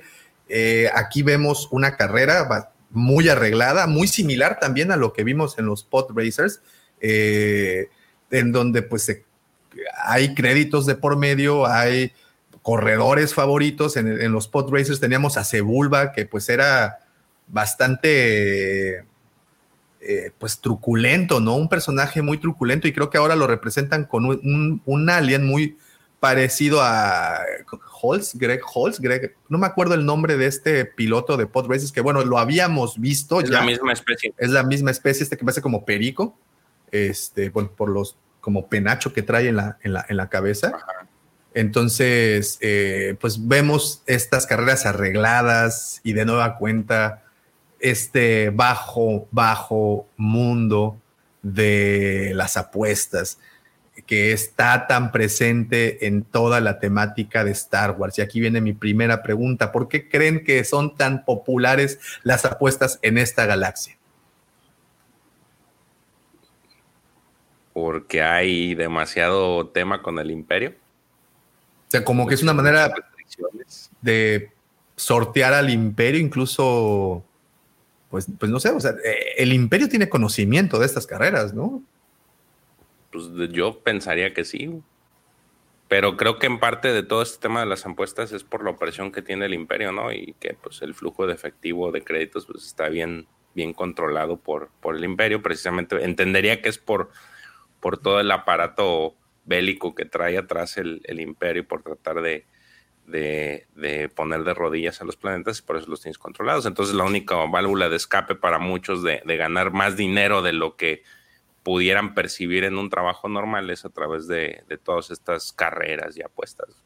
Por eso yo creo yo que vemos mucho de esto, porque no he visto así como que puras apuestas, puras carreras de apuestas. Los, los Fediers que vimos en episodio 8, las, los Pod Racers, y por ahí también te mandé unas imágenes en el grupo de muchas, muchas peleas que, muchos torneos de peleas. Sí, sí, sí, sí, sí, o sea, todo ese tipo de actividades. El tema de la apuesta, como, como decía eh, eh, Giorgio, como lo estaba dejando entender, está como más desarrollado en, lo que es el universo expandido, ¿no? Tanto en el viejo canon como en el actual. Eh, dentro de lo que es la cuestión audiovisual no se ve tanto, más allá de las apuestas en las carreras, por ahí alguna partida de Sabac. Este, no sé si se ve en algún, este, por ejemplo, las peleas en las arenas, tenemos la arena de Geonosis, pero es más un espectáculo, eh, como una ejecución que se había hecho, y después por ahí sí se explota en, cómics o en videojuegos el tema de la pelea por dinero, ¿no? Este, pero, pero sí está más desarrollado en todo lo que es lo, extra de Star Wars y le da, le da un poco ese, ese ambiente oscuro, ese ambiente del bajo mundo, ¿no? Del, este, como vimos en, el capítulo del Mandalorian, por ejemplo, que, que va a esas, que están como peleando en esa especie de ring, esos gamorreanos creo que eran, este, y es todo como oscuro, ¿no? Como, como, como una mafia, como, como, como la, la- la- el, el juego ilegal, digamos, le da un poco ese ambiente marginal que, que genera un poco más de, de color en Star Wars. Profe, y viéndolo, digo, en tu expertise, viéndolo desde el, de- desde el punto de vista, una herramienta narrativa, eh, el tema de las apuestas y de la ilegalidad y de todo esto, eh, de, ¿cómo llamarlo? Clandestinidad, son detonantes para historias, ¿no? O sea, de ahí parten muchas historias. Digo, Sí, a ver, Han Solo parte de ahí. Justamente, ¿no? te, iba, te iba a decir eso, no nos olvidemos que Han Solo le gana el halcón milenario a, a Lando en un juego de cartas, ¿no? En el Sabak. Entonces, este, tiene, tiene esa, esa especie de, de subcultura dentro de, de Star Wars, el, el juego y, el, y sobre todo el juego ilegal, ¿no? El juego. Este, a ver, una partida de póker entre amigos, eh, si se juega por plata, está bien, es, es entre amigos, pero se puede poner dentro de lo que es ilegal, porque no está regulado, digamos, ¿no? Entonces, este, eh, es eso, ese, ese, ese sabor de por ahí estar haciendo algo prohibido, ¿no? Lo que, lo que le añade al, al- a, este universo de ficción. Sí. También Qui-Gon se gana a Anakin en una partida de dados. Pa- Para empezar, ¿no? Darth Vader sale de ahí. sí, efectivamente. Y arreglado aparte, ¿no? Porque no. y no encima fue con como- trampa, ¿no? Sí, tiene la fuerza. no fue, no fue como que del todo legal cómo, cómo se ganará. Fíjense que a mí sí se me hace eh, esto de las apuestas y de todo lo clandestino, pues un detonante para tantas y tantas historias que, que ocurren, porque pues vaya, de ahí parte muchas de las cosas. Vemos, por ejemplo, eh, en, en A New Hope, o bueno, Star Wars, la, la- la original, eh, en esta narrativa, George, que tú ahorita estás tan involucrado con el viaje del héroe, con todo esto, estas etapas que pasan los personajes eh, en una historia y en- en una muy marcada etapa de, es- de esa, de esa historia es cuando llegan a este sitio en donde todo es disruptivo, en donde todo es diferente a su normalidad. Eh, estoy ahorita muy involucrado con, un, con el storytelling y leyendo un poco, y hay una, autora que maneja eh, esta experiencia como una normalidad, una explosión y una nueva normalidad. Y esta explosión muchas veces viene de estos sitios, ¿no? Viene de estos lugares en donde ocurren problemas, en donde la aventura eh, bulle, o sea, donde entras en tu normalidad y de repente te ves envuelto en algo que a veces involuntariamente, pues terminas ahí involucrado, ¿no? Y las apuestas, los juegos, las carreras, el box, las peleas, es un caldo de Pangea, ¿no? Es una cosa, de ahí surgen, de ahí, de ahí nacen todas estas, estas historias. No sé cómo, cómo, cómo lo ven ustedes. Sí, eh, todo dispara, ¿no? Este, todo dispara a, a una, a una aventura, por ejemplo. Eh, hay, deportes dentro del mundo de Star Wars que fueron introducidos por el juego de rol, por ejemplo, ¿no? Que después por ahí se tomaron en alguna novela, ¿no? En alguna cosa. Este, y, y siempre es un, es cualquier elemento se puede tomar como un disparador. El tema del, del juego y del juego por ahí este, clandestino está más ligado a los mercenarios, a los cazarrecompensas, ¿no? al bajo mundo. Y no, no todo, como hemos visto, este, no todos son Jedi en Star Wars, ¿no? Entonces está bueno para desarrollar más este otro tipo de, de historias. ¿Tú ¿Cómo la ves, George? El Sabak. Me gusta. Eh, eh, fíjate que Lucifagor hizo un unboxing hace rato, ¿no? Ya cuando, cuando tiene más de un año. En el Sí, que sí, mostró sí. sus cartas de Sabak. Yo lo he jugado, ¿eh? Yo ya, ya, ya aprendí a jugarlo. Un saludo, por cierto, a, a Leo y a Dianita, con quien nos pasamos una, una velada apostando en el Sabac. Se está chido, ¿no? Está entretenido. Está entretenido. Está entretenido. Está entretenido. Digo, es un póker al final, sin ser póker, que al final lo que necesitas es llegar al cero. ¿no? Entonces, cuando haces Sabac es cuando llegas al cero perfecto. Unas cartas son positivas, unas cartas son negativas, y el juntarlas, pues tienes que llegar a la sumatoria de cero. Entonces, está, está, está entretenido. Fíjate, y normalmente es lo que vemos, ¿no? Siempre en, la, en las historias. Creo que he visto pocos deportes por ahí. No, no recuerdo en qué, en qué película o este vimos este en pantallas como una partida como de americano. Ah, en el De episodio droides. 2, cuando entran a- al bar, cuando entran al Hooters bar, de ahí de de. Ujú. Se ven, de Sí, hecho, varios deportes. Ahí. De hecho, creo que es el único deporte que pudiera considerar que es así como que legal y detrás pues están las apuestas, pues. Pero pues eso lo vemos también en, en nuestro plano terrenal. Pero pareciera que ese es el único que se ha mostrado así como que legal, porque de ahí en fuera son demasiadas carreras. La mayoría son carreras, todos, much- muchas veces son carreras o, ¿Y o peleas? en, peleas en este en arenas, eh, que es lo que yo más me ha tocado ver. Este, de hecho, una figura que, que salió el año pasado para de Boba Fett, precisamente es de su versión oscura, toda este con chapopote, de, de ya, de- se hacía llamar arena y ¿no? Iba, ajá, iba a pelear en una arena.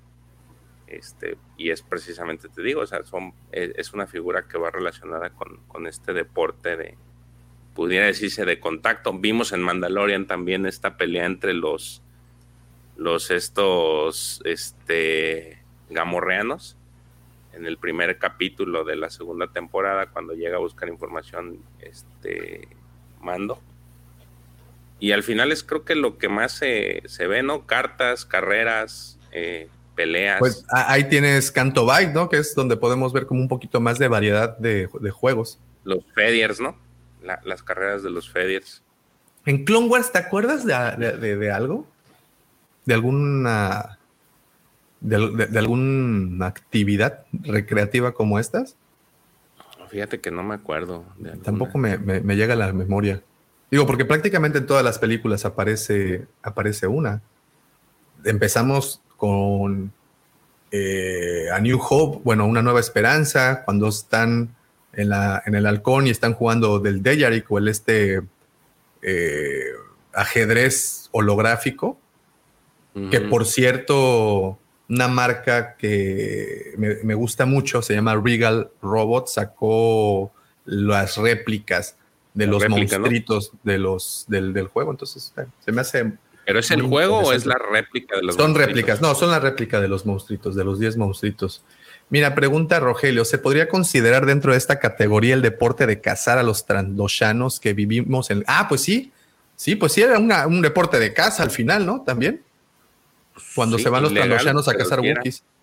Pues es- la ilegalidad es lo más sabroso, George. ¿no? Este dice LGP, la pelea del episodio 1 de la segunda temporada del mando, lo que decía, ¿no? Cuando están los los gamorreanos. gamorreanos. Ujú. Digo, creo que lo único que. Mira, dice aquí Sarita, el Pasac salió, solo salió en Kotor. ¿Ese cómo era?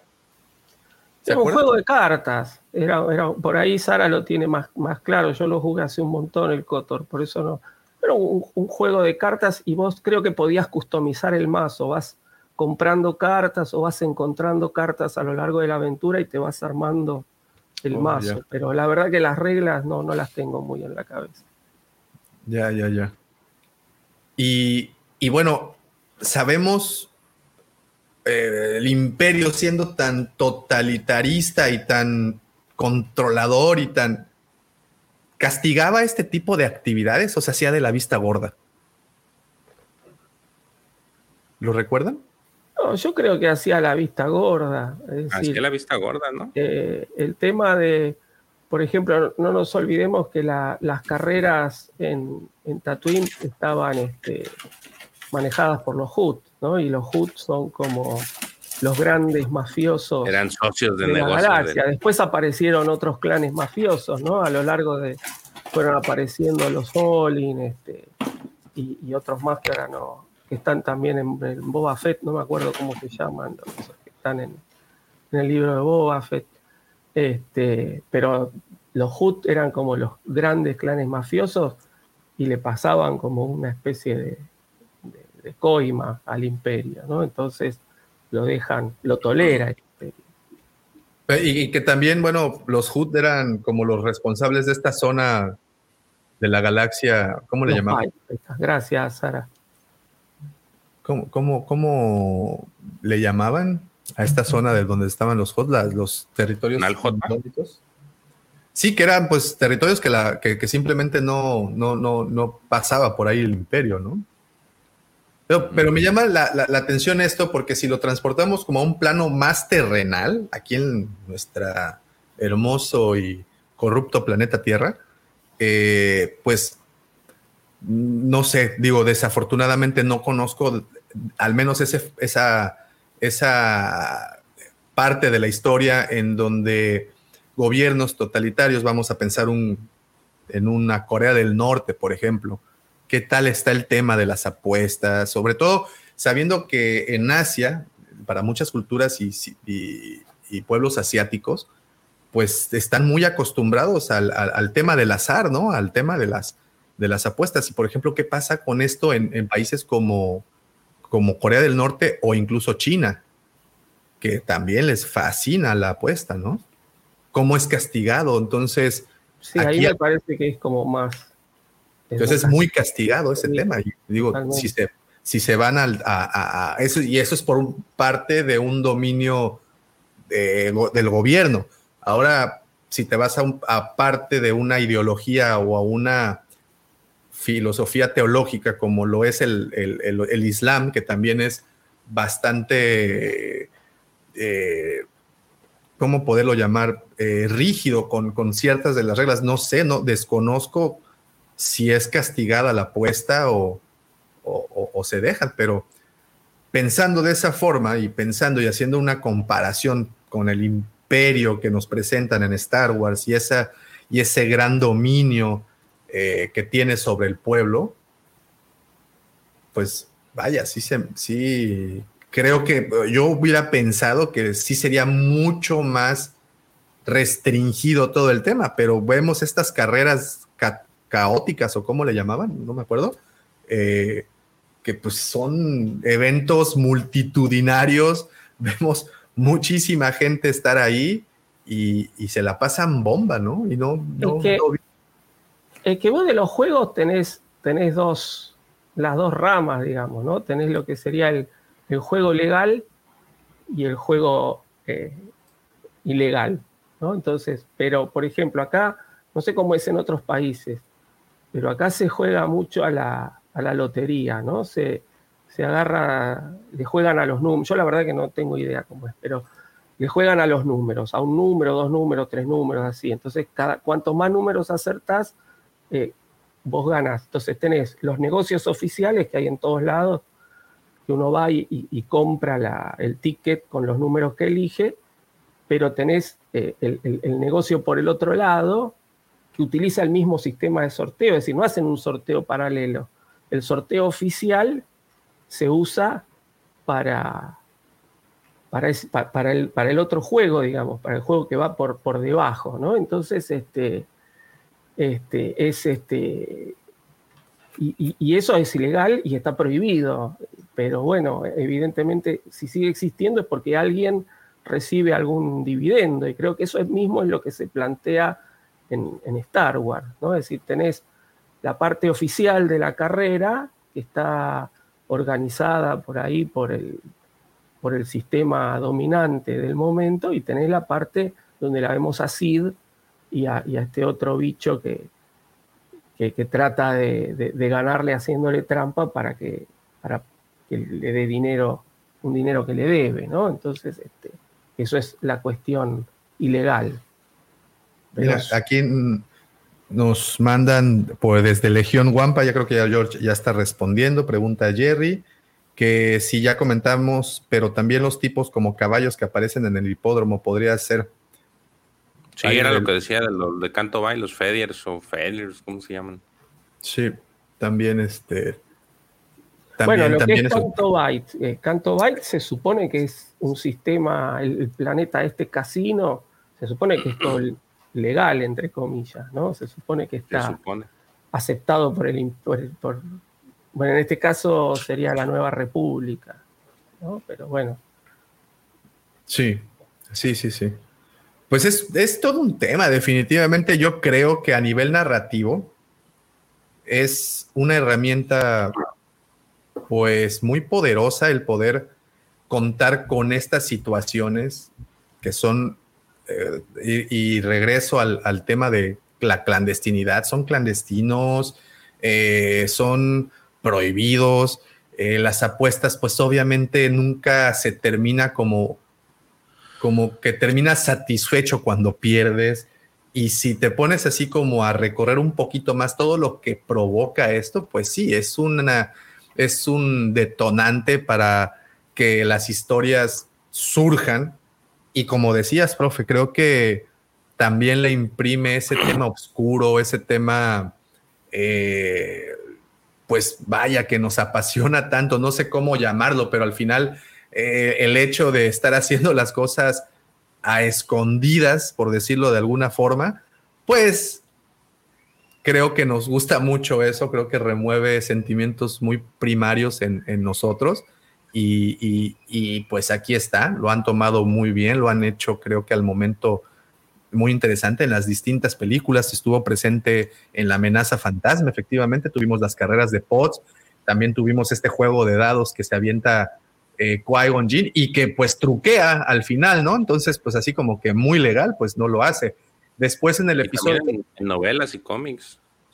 sí, también, claro, por supuesto. en, muchas novelas manejan el tema de, las apuestas y de los juegos y las carreras y de las peleas. Y bueno, en episodio 2 incluso hay un bar tipo Hooters en donde hay muchas pantallas y estamos viendo deportes que se nos hacen incluso hasta familiares, ¿no? Como decías, George, el fútbol americano. el tema de ver, de ver, carreras es más que nada por aprovechar, ¿no? El uso de, naves para, porque pues es de las cosas que llaman más la atención en, Star Wars, ¿no? O sea, una de las cosas que llama mucho la atención. Entonces, por eso el, el, el, el siempre usar como que, o siempre ver temas de carreras, porque siempre va a haber naves de distintos sabores y colores que pues creo que al ojo de, la, de las personas son agradables, ¿no?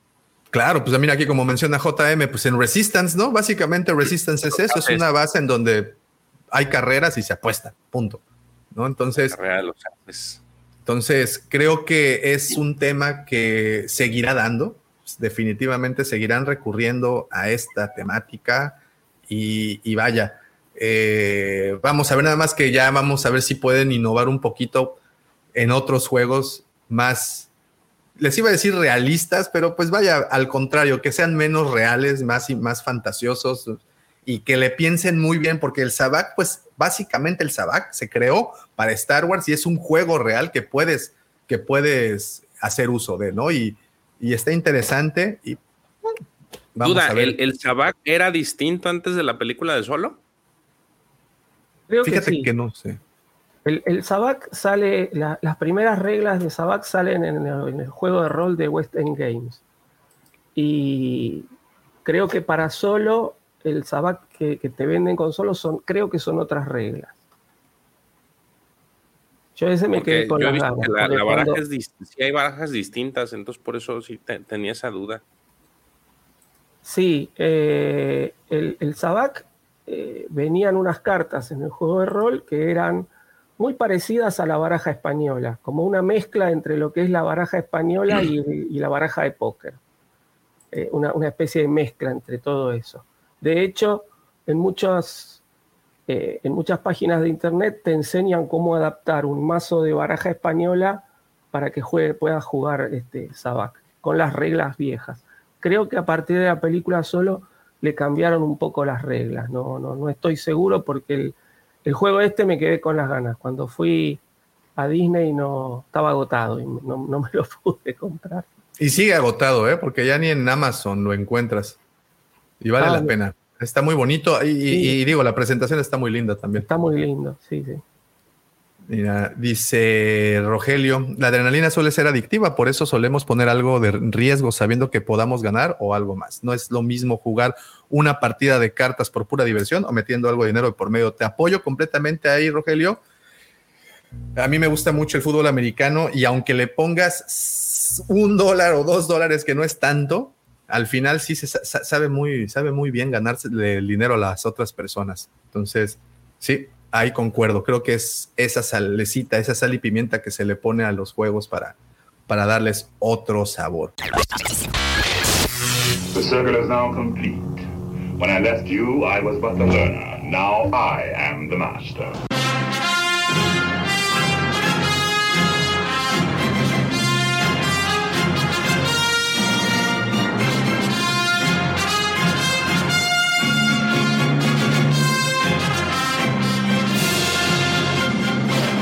Pues señores, les no me resta nada más que agradecerles a todos los que estuvieron desde muy temprano conectados. Gracias.